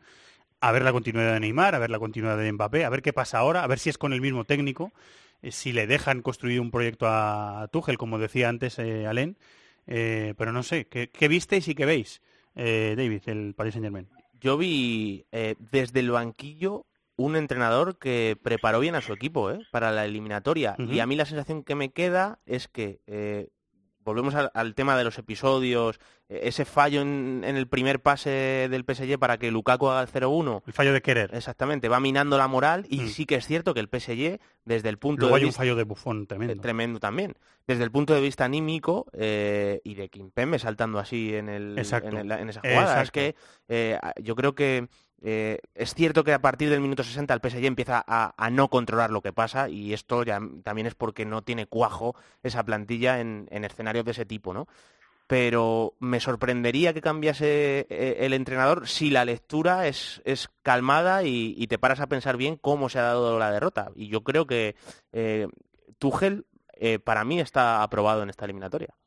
Son situaciones concretas de eliminatoria, pero al final lo que trasluce es que el Paris Saint-Germain se vuelve a quedar fuera casi a las primeras de cambio. Y, y yo creo que el principal problema es eh, que el dinero te permite atraer a los jugadores, pero el dinero no te permite retener a algunos jugadores que quieren dar un paso más allá. ¿no? Yo, no me, yo creo que Mbappé y Neymar son jugadores que Eh, quieren Es víctima de su propia condición, el Paris Saint Germain Claro, a lo mejor. entonces ¿no? están encerrados en una jaula de oro, ¿no? Al final yo creo que son jugadores Mbappé y Neymar que no les vale solo con cobrar dinero, que también, pero que a la larga eso ya no vale, que quieren algo más, que quieren trascender en Europa, pero claro, cuando vayan a hablar con, con el presidente del Paris Saint-Germain le va a decir, oye, mira, sí, pero es que nos pagan 300 millones de euros, no os vais, ¿no? Entonces es ver quién consigue tensar más la cuerda en ese sentido. Eh, tiene, yo creo, las de ganar el, el Paris Saint-Germain, pero muchas veces hemos visto situaciones de esta manera que se han resuelto del lado de los jugadores. Más allá de eso, eh, pues sí, eh, yo creo que es una plantilla que, que no está compensada y luego que se añade en otra, otra dificultad y es que todo esto te resta credibilidad. Ya no es mantener a los jugadores que te quedan, es que cuando quieras ir a traer a jugadores de muchísimo potencial, oye, la carta de presentación que tienes es sí, están Neymar y Mbappé, pero es que caemos todos los años en octavos. Entonces, eh, a lo mejor ya eh, el dinero no te vale y eso es lo que se le- yo creo que al, al país Saint-Germain se está empezando a gastar la credibilidad y eso es un problema que no puede solucionar con euros. Sí, yo creo el primer gol, lo decía David, el primer gol de Lukaku condiciona todo, pero a mí me gusta leer los partidos en esta espiral y en esta moda de leer todo desde las variantes tácticas, el repliegue, la intensidad. A mí siempre me ha gustado más el tema psicológico y creo que los partidos se explican mucho mejor así. Tú en el minuto uno encajas el gol de Lukaku y hay jugadores ahí como Thiago Silva, como Marquinhos, que te aseguro que al minuto tres ya están pensando, a ver si vamos a caer otra vez, a ver si vamos a caer otra vez. Y eso, si no hubiera acontecido ese gol, le hubiera dado un cuajo y una serenidad al PSG que seguramente al descanso igual iban 2-0, 2-1. ¿Me explico? Es decir, que al final, pequeños detalles que derivan en grandes situaciones como son goles en contra en el minuto uno acaba justificando una eliminación sorprendente y señalar a Tuchel que creo que no supo leer bien el partido, no en la ida, sino en la vuelta, y Mbappé, que todo el mundo ponía el foco en Mbappé y creo que el partido en la vuelta fue bastante decepcionante. Sí, el primer tramo fue bueno, pero después se fue diluyendo, es verdad, la estrella del Paris Saint Germain. Cuarto punto, eh, Solskjaer y el United. Pasó por este programa, creo que fue el día de Nochebuena, si no recuerdo mal, la semana de Nochebuena, pasó por este programa Alex Cranings, el portero del molde, que es hispano-belga, y le preguntábamos por Solskjaer. Solskjaer acababa de aterrizar en el Manchester United, el United estaba a 11 puntos de la Champions, con Mourinho muy, deteriora, muy deteriorada también la relación entre el, la plantilla y el técnico. Nos habló muy bien de, de Solskjaer Alex y nos dijo, no, si es que está cedido, tiene que venir aquí en, en, verano, tiene que entrenar otra vez al molde. Nosotros vamos a tirar con el segundo entrenador hasta mediada de la temporada y luego tendrá que, que volver. Eh, lo que cambian las cosas en el, en el fútbol en unos meses por eh, tener los conceptos claros, porque todo encaje, porque la plantilla también reme a favor. El, el cambio es, es, impresionante. También hay detalles que luego te van definiendo, porque la, hay que tener suerte para pasar a la eliminatoria como la pasó el Manchester sí, sí. United también en el Parque de los Príncipes, pero, pero el cambio es tan radical que, que no, no, deja de ser muy sorprendente, muy sorprendente lo que le está pasando al United en estos, en estos últimos meses. A, a mí me recuerda, eh, no, no, desde los planteamientos, pero sí desde la actitud a, a, lo que hizo Zidane en el Madrid cuando llegó. Es verdad. O sea, todo lo afronta con una sonrisa, no se le Naturalidad. ve... Exactamente, no se le ve en ningún momento superado y ha recuperado a jugadores que, que, que estaban dudando de sí mismos. Como... Y, y, entrenador, ¿eh? Tú lo has dicho en varios programas. Sí, sí, Decisiones el, de entrenador sí, durante el... los partidos, antes de los partidos, teniendo en cuenta el rival, teniendo en cuenta el escenario. Sí, sí. Eh, de, de, detalles de, entrenador, de buen entrenador. Él, él, ha planificado bien, yo creo, los partidos grandes sobre todo. De hecho, ha sacado buenos resultados en líneas generales salvando la derrota contra el PSG en Old Trafford, por lo general, bueno, el otro día perdió contra el Arsenal, pero el balance es bastante positivo. Sí, no, no, lo mereció tampoco, mm. lo de este fin de semana tampoco mm. era muy merecido. Sí, y, y, bueno, pues es un gran impacto y lógico que se plantee la continuidad. Lo primero que hizo, eh, Charlie, nada más llegar, dijo, bueno, está jugando el equipo de una forma, es muy, con Mourinho es muy calculador, es muy frío, es muy, cede mucho la iniciativa al rival, se mete atrás, incluso en casa, hay un run run en Old Trafford que no parece muy a, muy a gusto, muy cómodo el, el público con la forma de jugar del equipo. Eh, tiró por tierra todo eso, no, vamos a jugar alegres, a, atacar, a, y después llegaron los partidos grandes y, y, estableció estrategias para partidos grandes, o sea, lo tuvo muy claro desde el principio. Yo creo que eso es que va a volver a Noruega en verano para coger las maletas y a, y a volver, ¿no? a mudarse, ¿no? Hablabas de, de, de eso primero que hizo, y yo creo que eso es clave clave para cualquier equipo. Es decirle a los jugadores, eh, mira, estamos en una situación complicada, pero confío en vosotros. Eh, creo que jugando como vosotros sabéis y con las cosas que vosotros tenéis dentro, se pueden ganar los partidos, se puede revertir la situación. Y es como invitarles a ser creativos, como invitarles a sacar lo mejor de sí mismos, ¿no? Y probablemente, eh, a ver, sin estar dentro de ese vestuario, probablemente como Mourinho tuvieran atenazadas muchas de esas virtudes que cada uno tenía por la tensión que probablemente hubiera en el, en el vestuario, ¿no? Porque no solo ha pasado en el United, ha pasado en más equipos donde ha estado Mourinho. Mourinho juega eso, tiene muchísimas virtudes y una de ellas, para bien y para mal, es eso, te lleva al vestuario probablemente al extremo en muchos casos. Y yo creo que eso es lo que había en el United. Al final salió Mourinho, se abrió la puerta, entró el aire y el equipo está mucho más liberado, está con mucho más confiante, con un entrenador, y lo decíais, que a mí también me recuerda bastante al, al primer Zidane del Real Madrid, ¿no? Al Zidane que llega, que que cambia la, la, mentalidad del equipo, que cambia la forma de ser de algunos jugadores que no se sienten partícipes, pero que saben que son importantes, el caso más claro, el de Pogba, y a partir de ahí pues empieza a construir todo, ¿no? Luego son detalles, decías, bueno, es que esa eliminatoria contra el Paris Saint-Germain es un detalle por lo que se decide, ya, pero cuando tienes la confianza, estás más cerca de conseguir esos detalles, ¿no? Y yo creo que eso es lo que le pasa al United. Pero a lo mejor no lo hubieran conseguido de otra forma, pero yo creo que en el que el United de cuatro meses atrás no hubiera aspirado a eso que consiguió. Era más difícil verlo, sí. Borja. Sí, eh, lo decía Charlie, eh, oxigenar, descomprimir. Con Mourinho el United estaba totalmente encorsetado, había jugadores que estaban anulados por un tema futbolístico, por un tema de relación personal con Mourinho, véase Lukaku, véase Pogba, el propio De Gea, alternando eh, actuaciones muy buenas con errores. Mm, llega Solskjaer con una sonrisa y naturaliza todo. Yo creo que hay equipos muy grandes en Europa que hay momentos delicados que lo que necesitan es que venga alguien a naturalizar las cosas.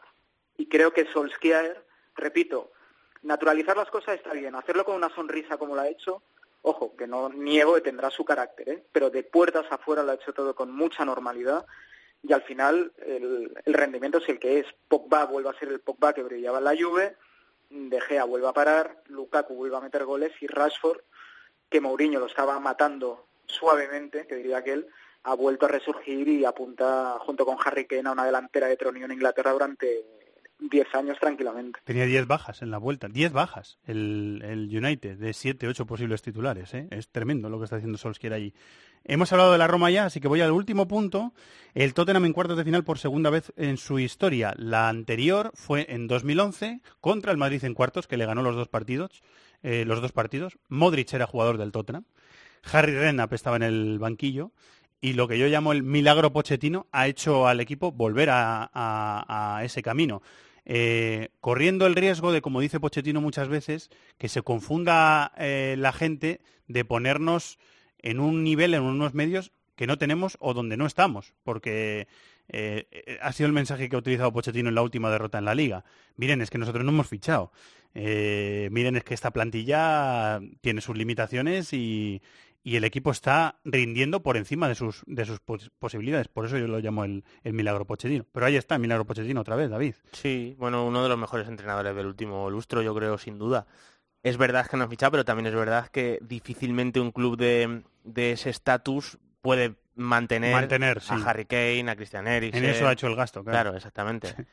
Bueno, eh, han apostado por esa continuidad y por que el entrenador también se mantenga, un entrenador que ha potenciado muy bien a todos sus jugadores y que además ha dado espacio a otros que sin él no eran nadie, caso de Dele Alli, por ejemplo, de Harry Wings o ahora Skip, por ejemplo, que está apareciendo en el primer equipo. Eh, bueno, pues es un modelo de gestión que yo creo que es muy acertado y que está dando dando Los ha puesto en, en el disparadero de la selección, no solo en el, en Sí, el sí. club, sino antes en el Southampton también. O sea, Sí, sí, sí. Es un entrenador que, que sabe potenciar a sus futbolistas. Charlie y. Borja para rematar. No, no hay fichajes, pero los jugadores importantes están alineados con él, ¿no? Y al final, eh, a ver, sí, eh, los fichajes son siempre importantes cada temporada para remodelar el equipo y demás, pero un equipo que no tiene fichajes no tiene por qué ir a peor, porque es un equipo que está conjuntado, es un equipo que conoce el esquema de entrenador con un año más de con un año más de, avance, ¿no? De hecho, si tú le preguntas a muchos secretarios técnicos, te dirán que en la medida de lo posible lo que quieren son jugadores en propiedad. Más allá de que hagan retoques, que al Tottenham, por supuesto, hubieran venido bien, eh, lo que quieren es tener jugadores que tengan continuidad, que, sean jugadores que conozcan la idiosincrasia del club, que conozcan al entrenador, que conozcan a sus compañeros, y eso lo tiene el Tottenham, ¿no? Y eso le funciona, le funciona al, al Tottenham. Y en una eliminatoria eh, complicada, como era la del Borussia Dortmund, y más complicada incluso por las circunstancias en las que llegaban al partido de ida, sin dos jugadores importantes como Dele Alli y como Harry Kane, han sabido llevarla muy bien, han sabido medir muy bien los tiempos, llevarse ese partido de, de ida y luego simplemente cerrarlo en la, en la vuelta. Eh, confundir al Tottenham en un ponerle un nivel por encima del que está, es que yo creo que está a un nivel muy alto. Pochettino a lo mejor quiere rebajar esa euforia, pero yo creo que está a un nivel alto. A lo mejor no al nivel de los tres, cuatro principales candidatos a ganar la Champions, pero no es un equipo, por ejemplo, el Oporto que va a estar en cuartos de final y al que di- todos dicen, oye, pues es claramente inferior a, a los demás, a, a priori, a priori, ¿no? El Tottenham yo creo que es un equipo que puede dar una sorpresa. A lo mejor eh, es más difícil que, pas- que pase contra una eliminatoria contra equipos concretos, pero puede dar una sorpresa porque tiene jugadores con talento para ello. Eh, si no lo consigue, no pasará nada. Si lo consigue, pues, pues será algo que, que a nadie le sorprenderá al 100%. ¿no? Remata, Borja, que nos vamos. Sí, eh, hay equipos que han ganado Champions League bastante peores que el Tottenham de Pochettino. Esto vaya por delante. Es decir, tú, un tridente como Christian Eriksen, Heung-Min Son y Harry Kane, tú con esos tres puedes ganar a cualquiera, pero a cualquiera. Pero es que no solo eso, es que tiene un Hugo Lloris en puerta, tiene una defensa muy sólida y muy física, tiene gente como Harry Wings, que a mí me parece la mayor medalla seguramente se pueda meter Pochettino en su pecho, o sea, Harry Wings. Me parece un jugadorazo brutal y que tiene que ser clave en la medular de Inglaterra durante 10 años. Y creo que Pochettino, eh, no solo un gran entrenador, sino que es un gran psicólogo, un gran alineador. Y el hecho de tener una plantilla que conoce, que lleva moldeando durante, no sé, qué, creo que son cuatro años ya en el Tottenham, le hace tener mucho, mucho chance, más allá del sorteo, que siempre condiciona, para tener opciones reales de ganar la Champions League. Bueno, pues hasta aquí la Champions. Gracias, Borja, un abrazo. Un abrazo. Gracias, Charlie, por venir también, un abrazo. Gracias a vosotros, es un auténtico placer, como siempre. A la Europa League. Los de las cuotas, los de las cuotas. MarathonBet es más. Más mercados, más ofertas, más experiencias, más cuotas. Regístrate ya en marathonbet.es. Deposita 60 euros, introduce el código Bonacope y juega con 90. Deposita 60 y juega con 90. Los de las cuotas, los de las cuotas. MarathonBet, mayores de 18 años, juega con responsabilidad. Consulta condiciones en marathonbet.es.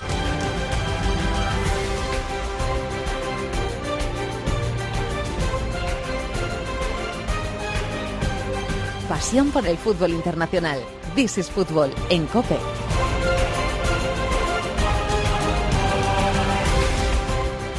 Europa League, partidos de vuelta de los octavos de final, buscando los cuartos tres equipos españoles. A las 7 menos 5 en Rusia, Krasnodar, Valencia. A las 9 de la noche en el Madrigal, Villarreal, Zenit de San Petersburgo. A las 9 de la noche en Praga, Eslavia, Sevilla. Hola Tony Padilla, amigo, muy buenas. Hola Fernanda, ¿qué tal? Empezamos por el partido de Rusia, Krasnodar, Valencia. El Valencia se trae un 2-1 de la ida. ¿Qué me dices? ¿Qué me cuentas?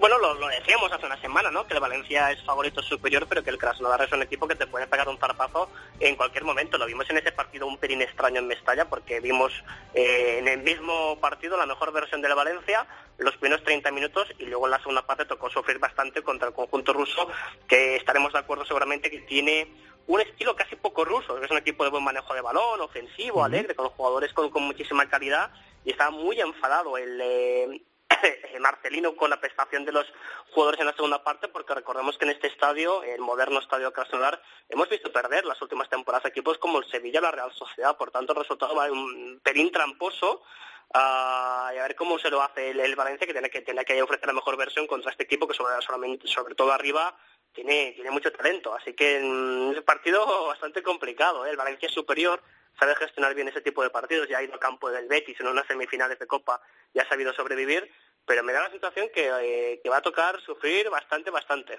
Este equipo le ganó 2-1 al Sevilla en casa en la segunda jornada de la fase de grupos de la Europa League, eh, con dos goles en la recta final. Ese resultado nos llevaría a la prórroga. Eh, David, ¿qué quieres decir de la eliminatoria? Es, un buen equipo el Krasnodar, pero yo creo que, como dice Tony, al final eh, sí que es un equipo que abre bastante a sus piezas, que mete mucha gente por delante de la línea de la pelota.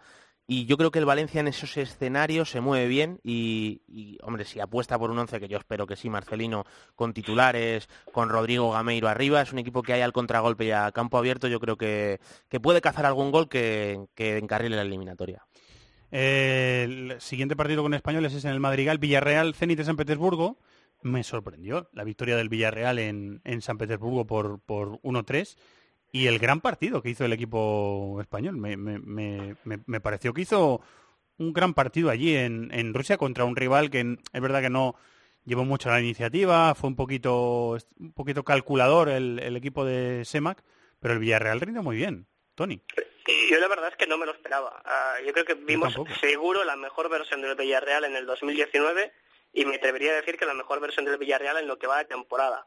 Eh, me gustó mucho el equipo de Javi Calleja, dominio total del balón, consiguió maniatar bastante bien las virtudes que tiene el Zenit, más allá de un error, aún con 0-0, hay un error en una salida de un córner favorable del Villarreal que cae una contra en que se queda absolutamente solo Sardar Asmun, y, y perdonan 1-0, pero el resto del partido se jugó como quiso el Villarreal, un Villarreal que incluso con algunas rotaciones, pero que jugó un partido muy inteligente contra el Zenit más decepcionante de la temporada. Eso es otra cosa. El Zenit eh, es un equipo monolítico, un 4-4-2 muy directo, todo lo, de, lo horizontal que es el Villarreal es vertical en el Zenit, lo tiene muy claro. Doble pivote muy trabajador, eh, dos jugadores en banda que te ponen centros y arriba dos puntas de centímetros como son Sardar Azmoun, el iraniano, que el iraní, y Artem Zyuba.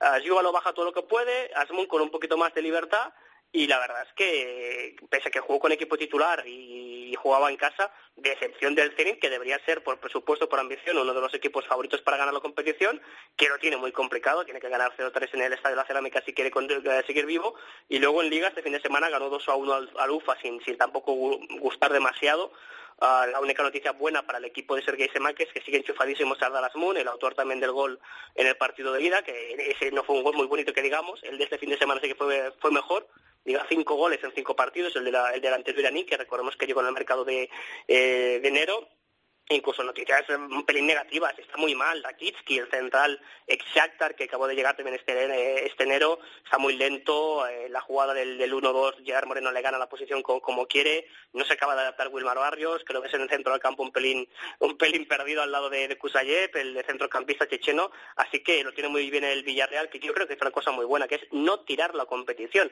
Tampoco puso todos los titulares, pero dijo, vamos a crear una dinámica positiva, vamos, vamos a demostrar que podemos. Y tanta gente que le decía a Calleja, oye, si piensa en el partido en el campo del Levante, ese es el importante, tira la, Europa League. No tiró la Europa League, ganó y después también fue capaz de ganar el partido de Liga, así que resultados muy positivos esta semana para Javi Calleja. Ese Samu Chucuece tiene una pinta tremenda. Eh, Lorenzo Machado nos ha hablado, nuestro, nuestro colega y oyente, nuestro amigo, eh, entrenador, nos ha hablado de él porque le, le- entrenó, cuando era un crío le entrenó y, y apuntaba a lo que está siendo ahora. Y escuchábamos a Santi Cazorla en el último tramo de tiempo de juego este domingo con Juanma eh, David y qué, qué gusto da escucharle con ese pozo ya de madurez que tiene y agradecido por una oportunidad que él, él sí, él seguro que él tenía la esperanza de volver a jugar, pero muchos no, no hubiéramos apostado porque hubiera conseguido jugar otra vez a, a nivel de de élite. y ahí está, otra vez, Santi Cazorla. Sí, la, la oportunidad se la ha ganado él por cabezonería, bien entendida, porque se lo ha currado y Y- vamos. y, se le ha dado el Villarreal, que también hay que elogiarlo, que se le haya dado el Sí, Villarreal. sí, sí. eh, pero el Villarreal tonto no es. O sea, También o es sea, cierto. Es que Cazorla es buenísimo. O sea, También es cierto. A mí me parece un... Sí, pero era un riesgo, Sí, ¿eh? sí, era un riesgo, pero... eh, bueno, le verían eh, en pretemporada y dijeron este para acá, porque, Tú porque- aquí. sí, sí, tú para acá. Y bueno, el partido de Rusia eh, es sorprendente por las dinámicas, pero si ves los dos onces, es que el Villarreal tiene muy buenos jugadores rindiendo por debajo de lo que se esperaba. Y, y- y, por ejemplo, me quedo con el, el de Gerardo Moreno. La segunda parte que hace Gerard Moreno es precisamente lo que se esperaba viendo lo que hizo la temporada pasada en el español. O sea que, bueno, yo estoy con Tony. Es importantísimo recuperar dinámicas positivas y si la competición y la temporada te da la oportunidad encima en un torneo como la Europa League, que ya en esta fase tiene repercusión, hay que ir a por él sin duda. de acceso a Champions, ganarlo. Eso lo recuerda Marcelino en cada, prácticamente en cada rueda de prensa, que ganar la Europa League te da acceso a la próxima Champions, que también es un dato a tener en cuenta. Eh, también es sorprendente que el Sevilla sea el único que no se trae un resultado ventajoso de la ida. 2-2 en el Sánchez Pizjuán, se adelantó dos veces, le empataron dos veces, contra la Eslavia de Praga, que tiene dinero chino, como el, como el Sparta también. Hay dinero chino ahí en los grandes clubes de, de Chequia, Tony. Correcto. eh, igualmente estaremos de acuerdo todos que el partido de ida eh, merecía acabar 5-1. Lo que llevó a fallar el Sevilla no tiene nombre. Eh, es cierto que era en ese momento anterior a la goleada, o sea, los goles que, que, que, que se merecía si se llevase el Slavia se los llevó a la Real Sociedad pocos días después en el partido de Liga.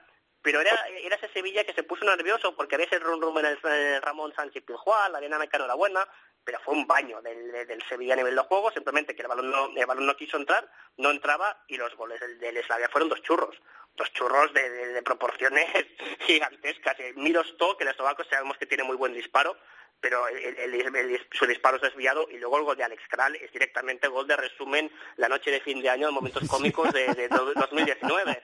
El tipo se asusta, le cae el balón, le pega en la espalda, él cree que no le, que no le ha dado, mira hacia, un- mira hacia el córner pensando que el balón ha ido al otro lado y acaba dentro.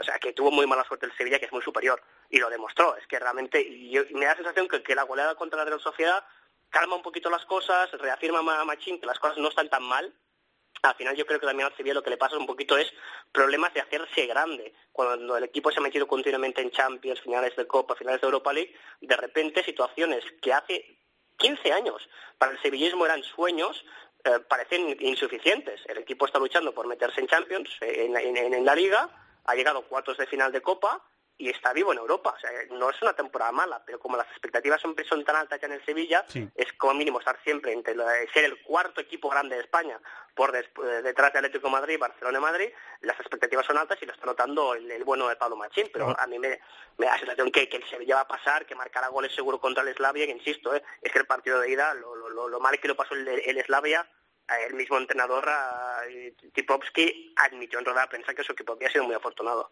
Otro que ha sido a veces víctima de su propio éxito, el Sevilla. ¿Quieres decir algo de esta No, eliminatoria, David? eh, no vi el partido entero, pero es que eh, el segundo gol que ha comentado Tony es que es de las cosas más extrañas que he visto en mi vida. Y de cara al partido de vuelta hay que decir que el Sevilla, ya no solo por los tres goles de Ben Yedder del fin de semana, recuperó sensaciones a nivel de juego. Los primeros 15 minutos contra la Real Sociedad de la segunda parte Sí. son un auténtico como- torbellino. como ocho ocasiones, ¿no? Sí, Una cosa y, así. y claro, el- es la sensación que tiene que dejar el Sevilla por, por cómo había configurado el equipo Machín en el arranque de temporada y esa energía la había perdido y de cara a afrontar el partido de vuelta es muy positivo recuperar esas sensaciones. 7 menos 5, Salzburgo-Nápoles. El Nápoles trae una ventaja de 3-0. Misma hora, Dinamo de Kiev-Chelsea. El Chelsea trae una ventaja de 3-0. A las 9 de la noche, Arsenal-Rennes. El Rennes ganó 3-1 en la ida. Sorprendente el Rennes, que se había cargado al Betis en la ronda anterior. Misma hora para el Benfica-Dinamo de Zagreb. El equipo croata ganó 1-0 en la ida. Misma hora para el Inter, Inter de Frankfurt, que terminó sin goles 0-0 en la ida. ¿Queréis decir eh, algo de las cinco eliminatorias, eh, Tony? Y terminamos. Yo me quedo que solamente el Chelsea y el Nápoles cumplieron como favoritos y el Nápoles con un pelín con sorpresa porque el Salzburgo es muy buen equipo y cierto es que las paradas de Meret en el partido de ida evitaron goles del equipo austríaco que me da la sensación que no ha dicho su última palabra. Yo creo que el Salzburgo aún intentará meterse en la, en la eliminatoria contra este Nápoles, que pese a ese triunfo no acaba de estar fino en la liga, y me quedo con lo del Arsenal.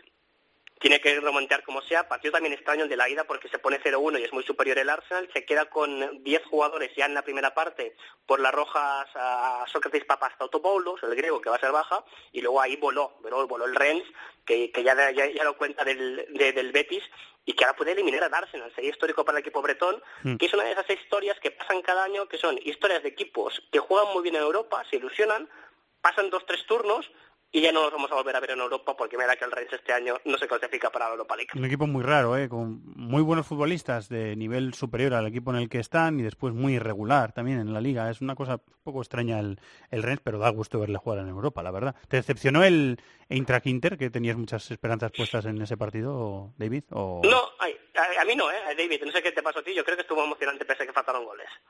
Yo, yo creo que eh, el Eintracht es un muy buen equipo y tengo muchas ganas de ver lo que de lo que va a hacer en, en Milán, ¿eh? Porque Ese Jovic deseado Sí, por... Jovic es muy buen jugador, ¿eh? O Mucha sea, gente. no es solo eh, a- me gusta mucho de Jovic que eh, se, se ha sabido reciclar para acompañar a Haller y a Rebic en un en un rol más de delantero y, y me está encantando Jovic como, De delantero, como enlace. no de nueve, de delantero Sí, sí, de de, ese- ac- de acompañamiento, por decirlo así. Exactamente, juega, juega por detrás de los dos y, y llega al área por sorpresa. Llegador, sí, Y es llegador. un rematador Mm. tremendo. Yo estoy con Tony, a mí tampoco me decepcionó el partido a pesar del 0-0. Creo que fue un partido bien jugado y, y ya digo, tengo muchas ganas de ver al Eintracht en, en, en Milán. No, desca- no descartamos sorpresa aquí, ¿eh? no descartamos que el Eintracht se mete. No, no. Ah, con 10.000 hinchas alemanes en San Siro, ¡Hala! el Inter con sus problemas internos, porque sabemos lo, todo lo de Icardi y compañía, sí.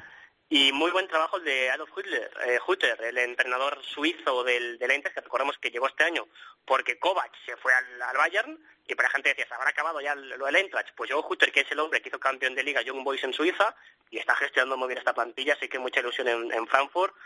Si hay alguna sorpresa, no podemos descartar que sea en el Giuseppe Meazza. El jueves salimos de dudas. Suerte para los tres equipos españoles que están en Liza y que pasen a cuartos. Muchas gracias, Tony. Un abrazo. Un abrazo, chao.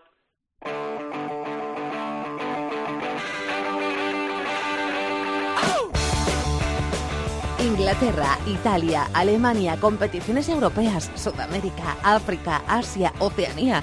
Todo el fútbol del mundo cabe en cope.es. No puedo soportar estar así todos los días.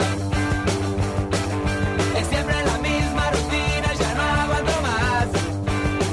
Vamos hasta Nueva York. Querido Ariel Judas, compañero, muy buenas, ¿cómo estás? Hola Fernando, ¿qué tal? Muy bien aquí. He sido un eh, periodista eminentemente crítico con algunas cosas que ha hecho Fran de Boer como entrenador en las últimas eh, temporadas. Eh, verdad que ha hecho un buen trabajo en el Ajax. Luego he tenido algunas dudas con algunas cosas y me ha sorprendido recibir el mail de esta semana de, de Ariel que me comentaba, no le está yendo bien las cosas a Fran de Boer en Estados Unidos. ¿Qué pasa, Ariel? ¿Qué ha pasado? Bueno, no terminamos de entender qué es lo que está ocurriendo, porque el plantel nombre por nombre de Atlanta United, el equipo campeón del año pasado, el equipo al que Tata Martino llevó al título en su segundo año de existencia, ahora está en manos de De Boer.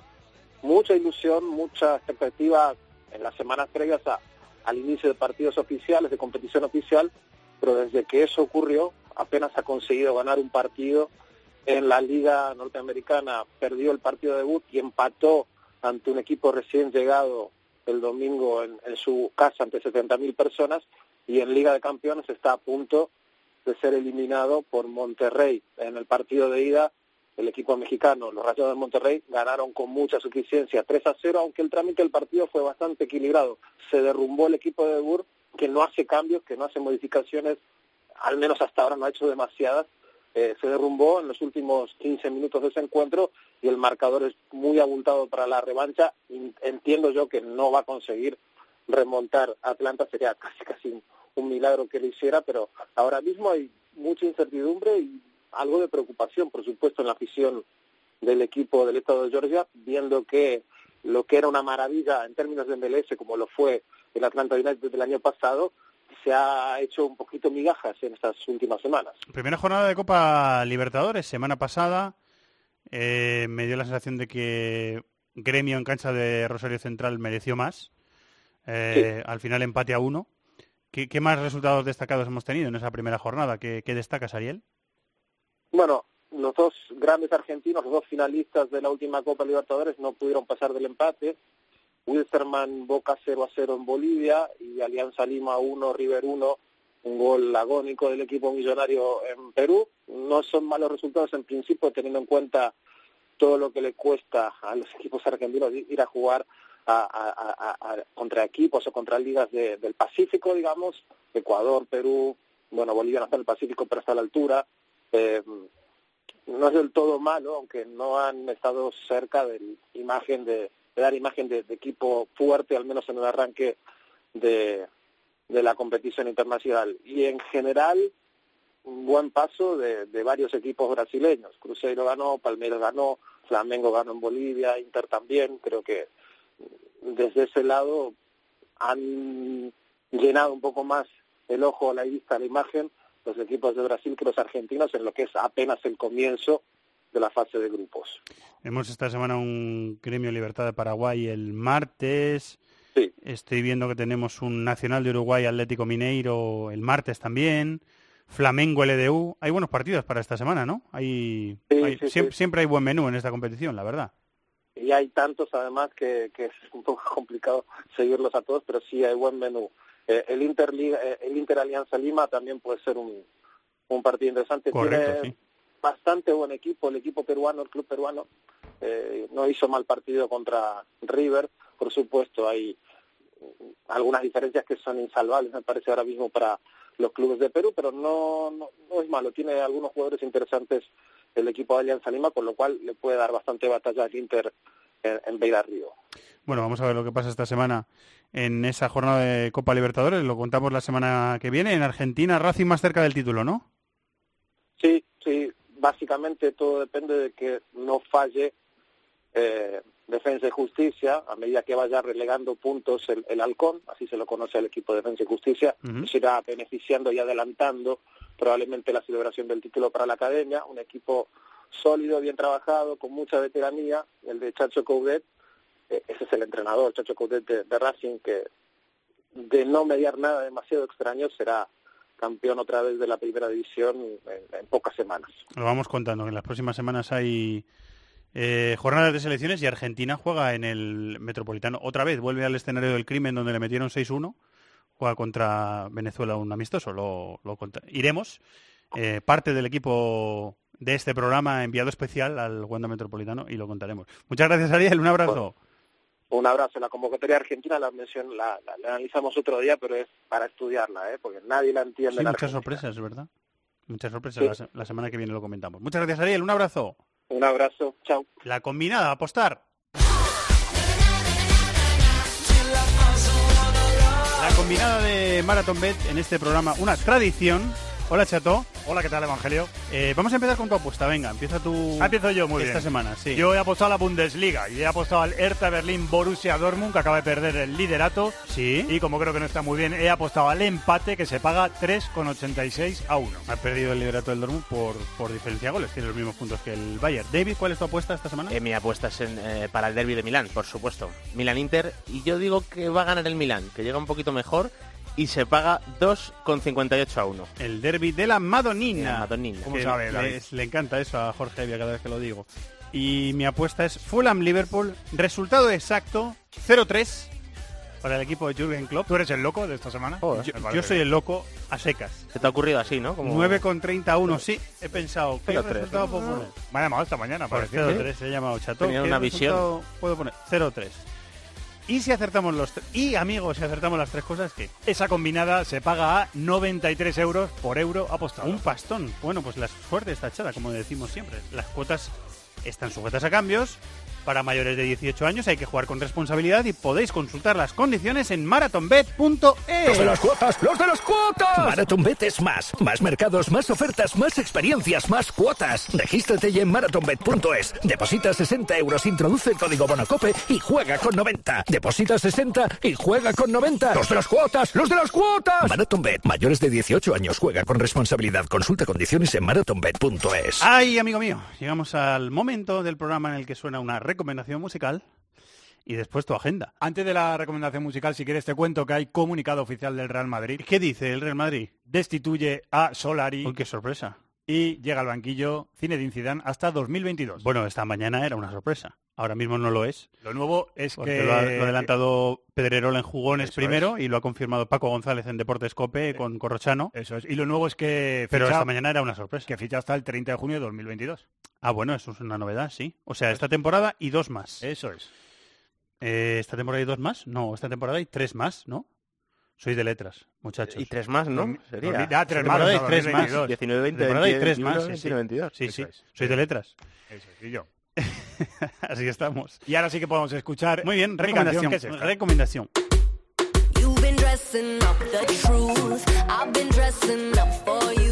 Como diría, cara, como diría, eh, ¿Qué vas a decir, David? Que cómo se nota que ha salido medio el sol. Por ahí. ¿eh? Es impresionante, macho. ¿Cómo me Es que no, no, no eh? espera ni, ni una semana. a El, ver. el- el estado anímico de Chatón lo podemos deducir Totalmente. por las músicas Sí. Si cogiésemos todos los lunes sabríamos lo que ha, Ah, el apare- tiempo y... Aparece el sol, desaparece mi tos. Exactamente. Y vienen estas canciones. Eh, Muy bien, es bonito. Y yo estoy feliz. Eh, como diría Parra en la mención de tiempo de juego, ¿qué es esto?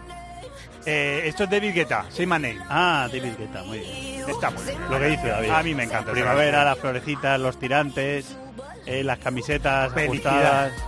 Los tirantes, las, las camisetas ajustadas, por un lado y por otro. El que pueda ponerse las camisetas ajustadas, claro, yo con, pi- con mis Yo no, yo no, no. pu- no puedo. Yo soy de camisa y de manga larga siempre, hasta en verano. Muy bien, Yo no. es bonito todo. Así luego toses en invierno. Te cu- Esas- no tienes al cuerpo lo- lo acumulo. totalmente Claro. loco. Estoy. Te cuento todos los partidos de Champions y Europa League que ya hemos comentado, aparte las grandes ligas, el fin de semana Premier jornada 31 con muchos partidos aplazados, sí que se juegan en la liga domingo a las 3 y cuarto Fulham Liverpool, a las Ajá. 5 y media Everton Chelsea, Ujú. pero hay cuartos de final de la FA Cup, sábado a la 1 y cuarto Watford Crystal Palace, a las 6 y 20 Swansea Manchester City, a las 9 menos 5 Wolverhampton Manchester United y para el domingo a las 3 queda el Willwall Brighton. ¿Cuál?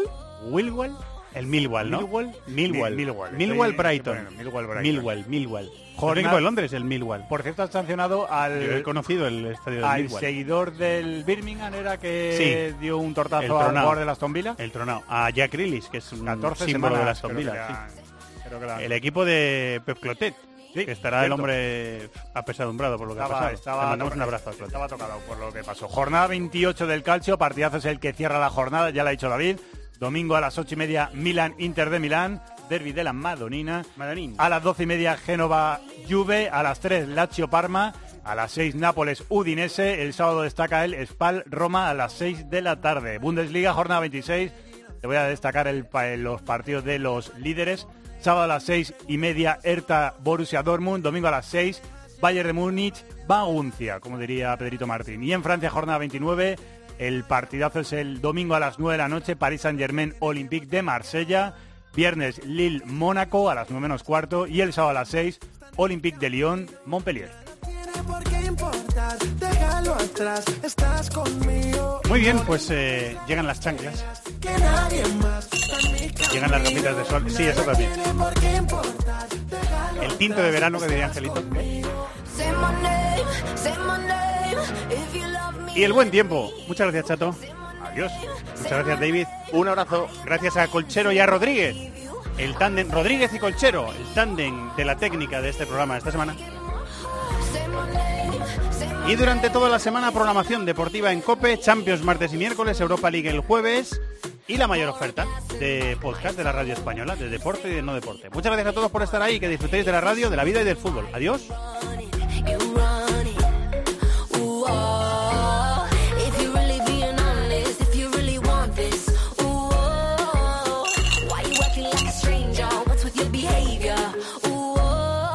En el correo electrónico thisisfutbol@cope.es, en Facebook nuestra página This is Fútbol Cope.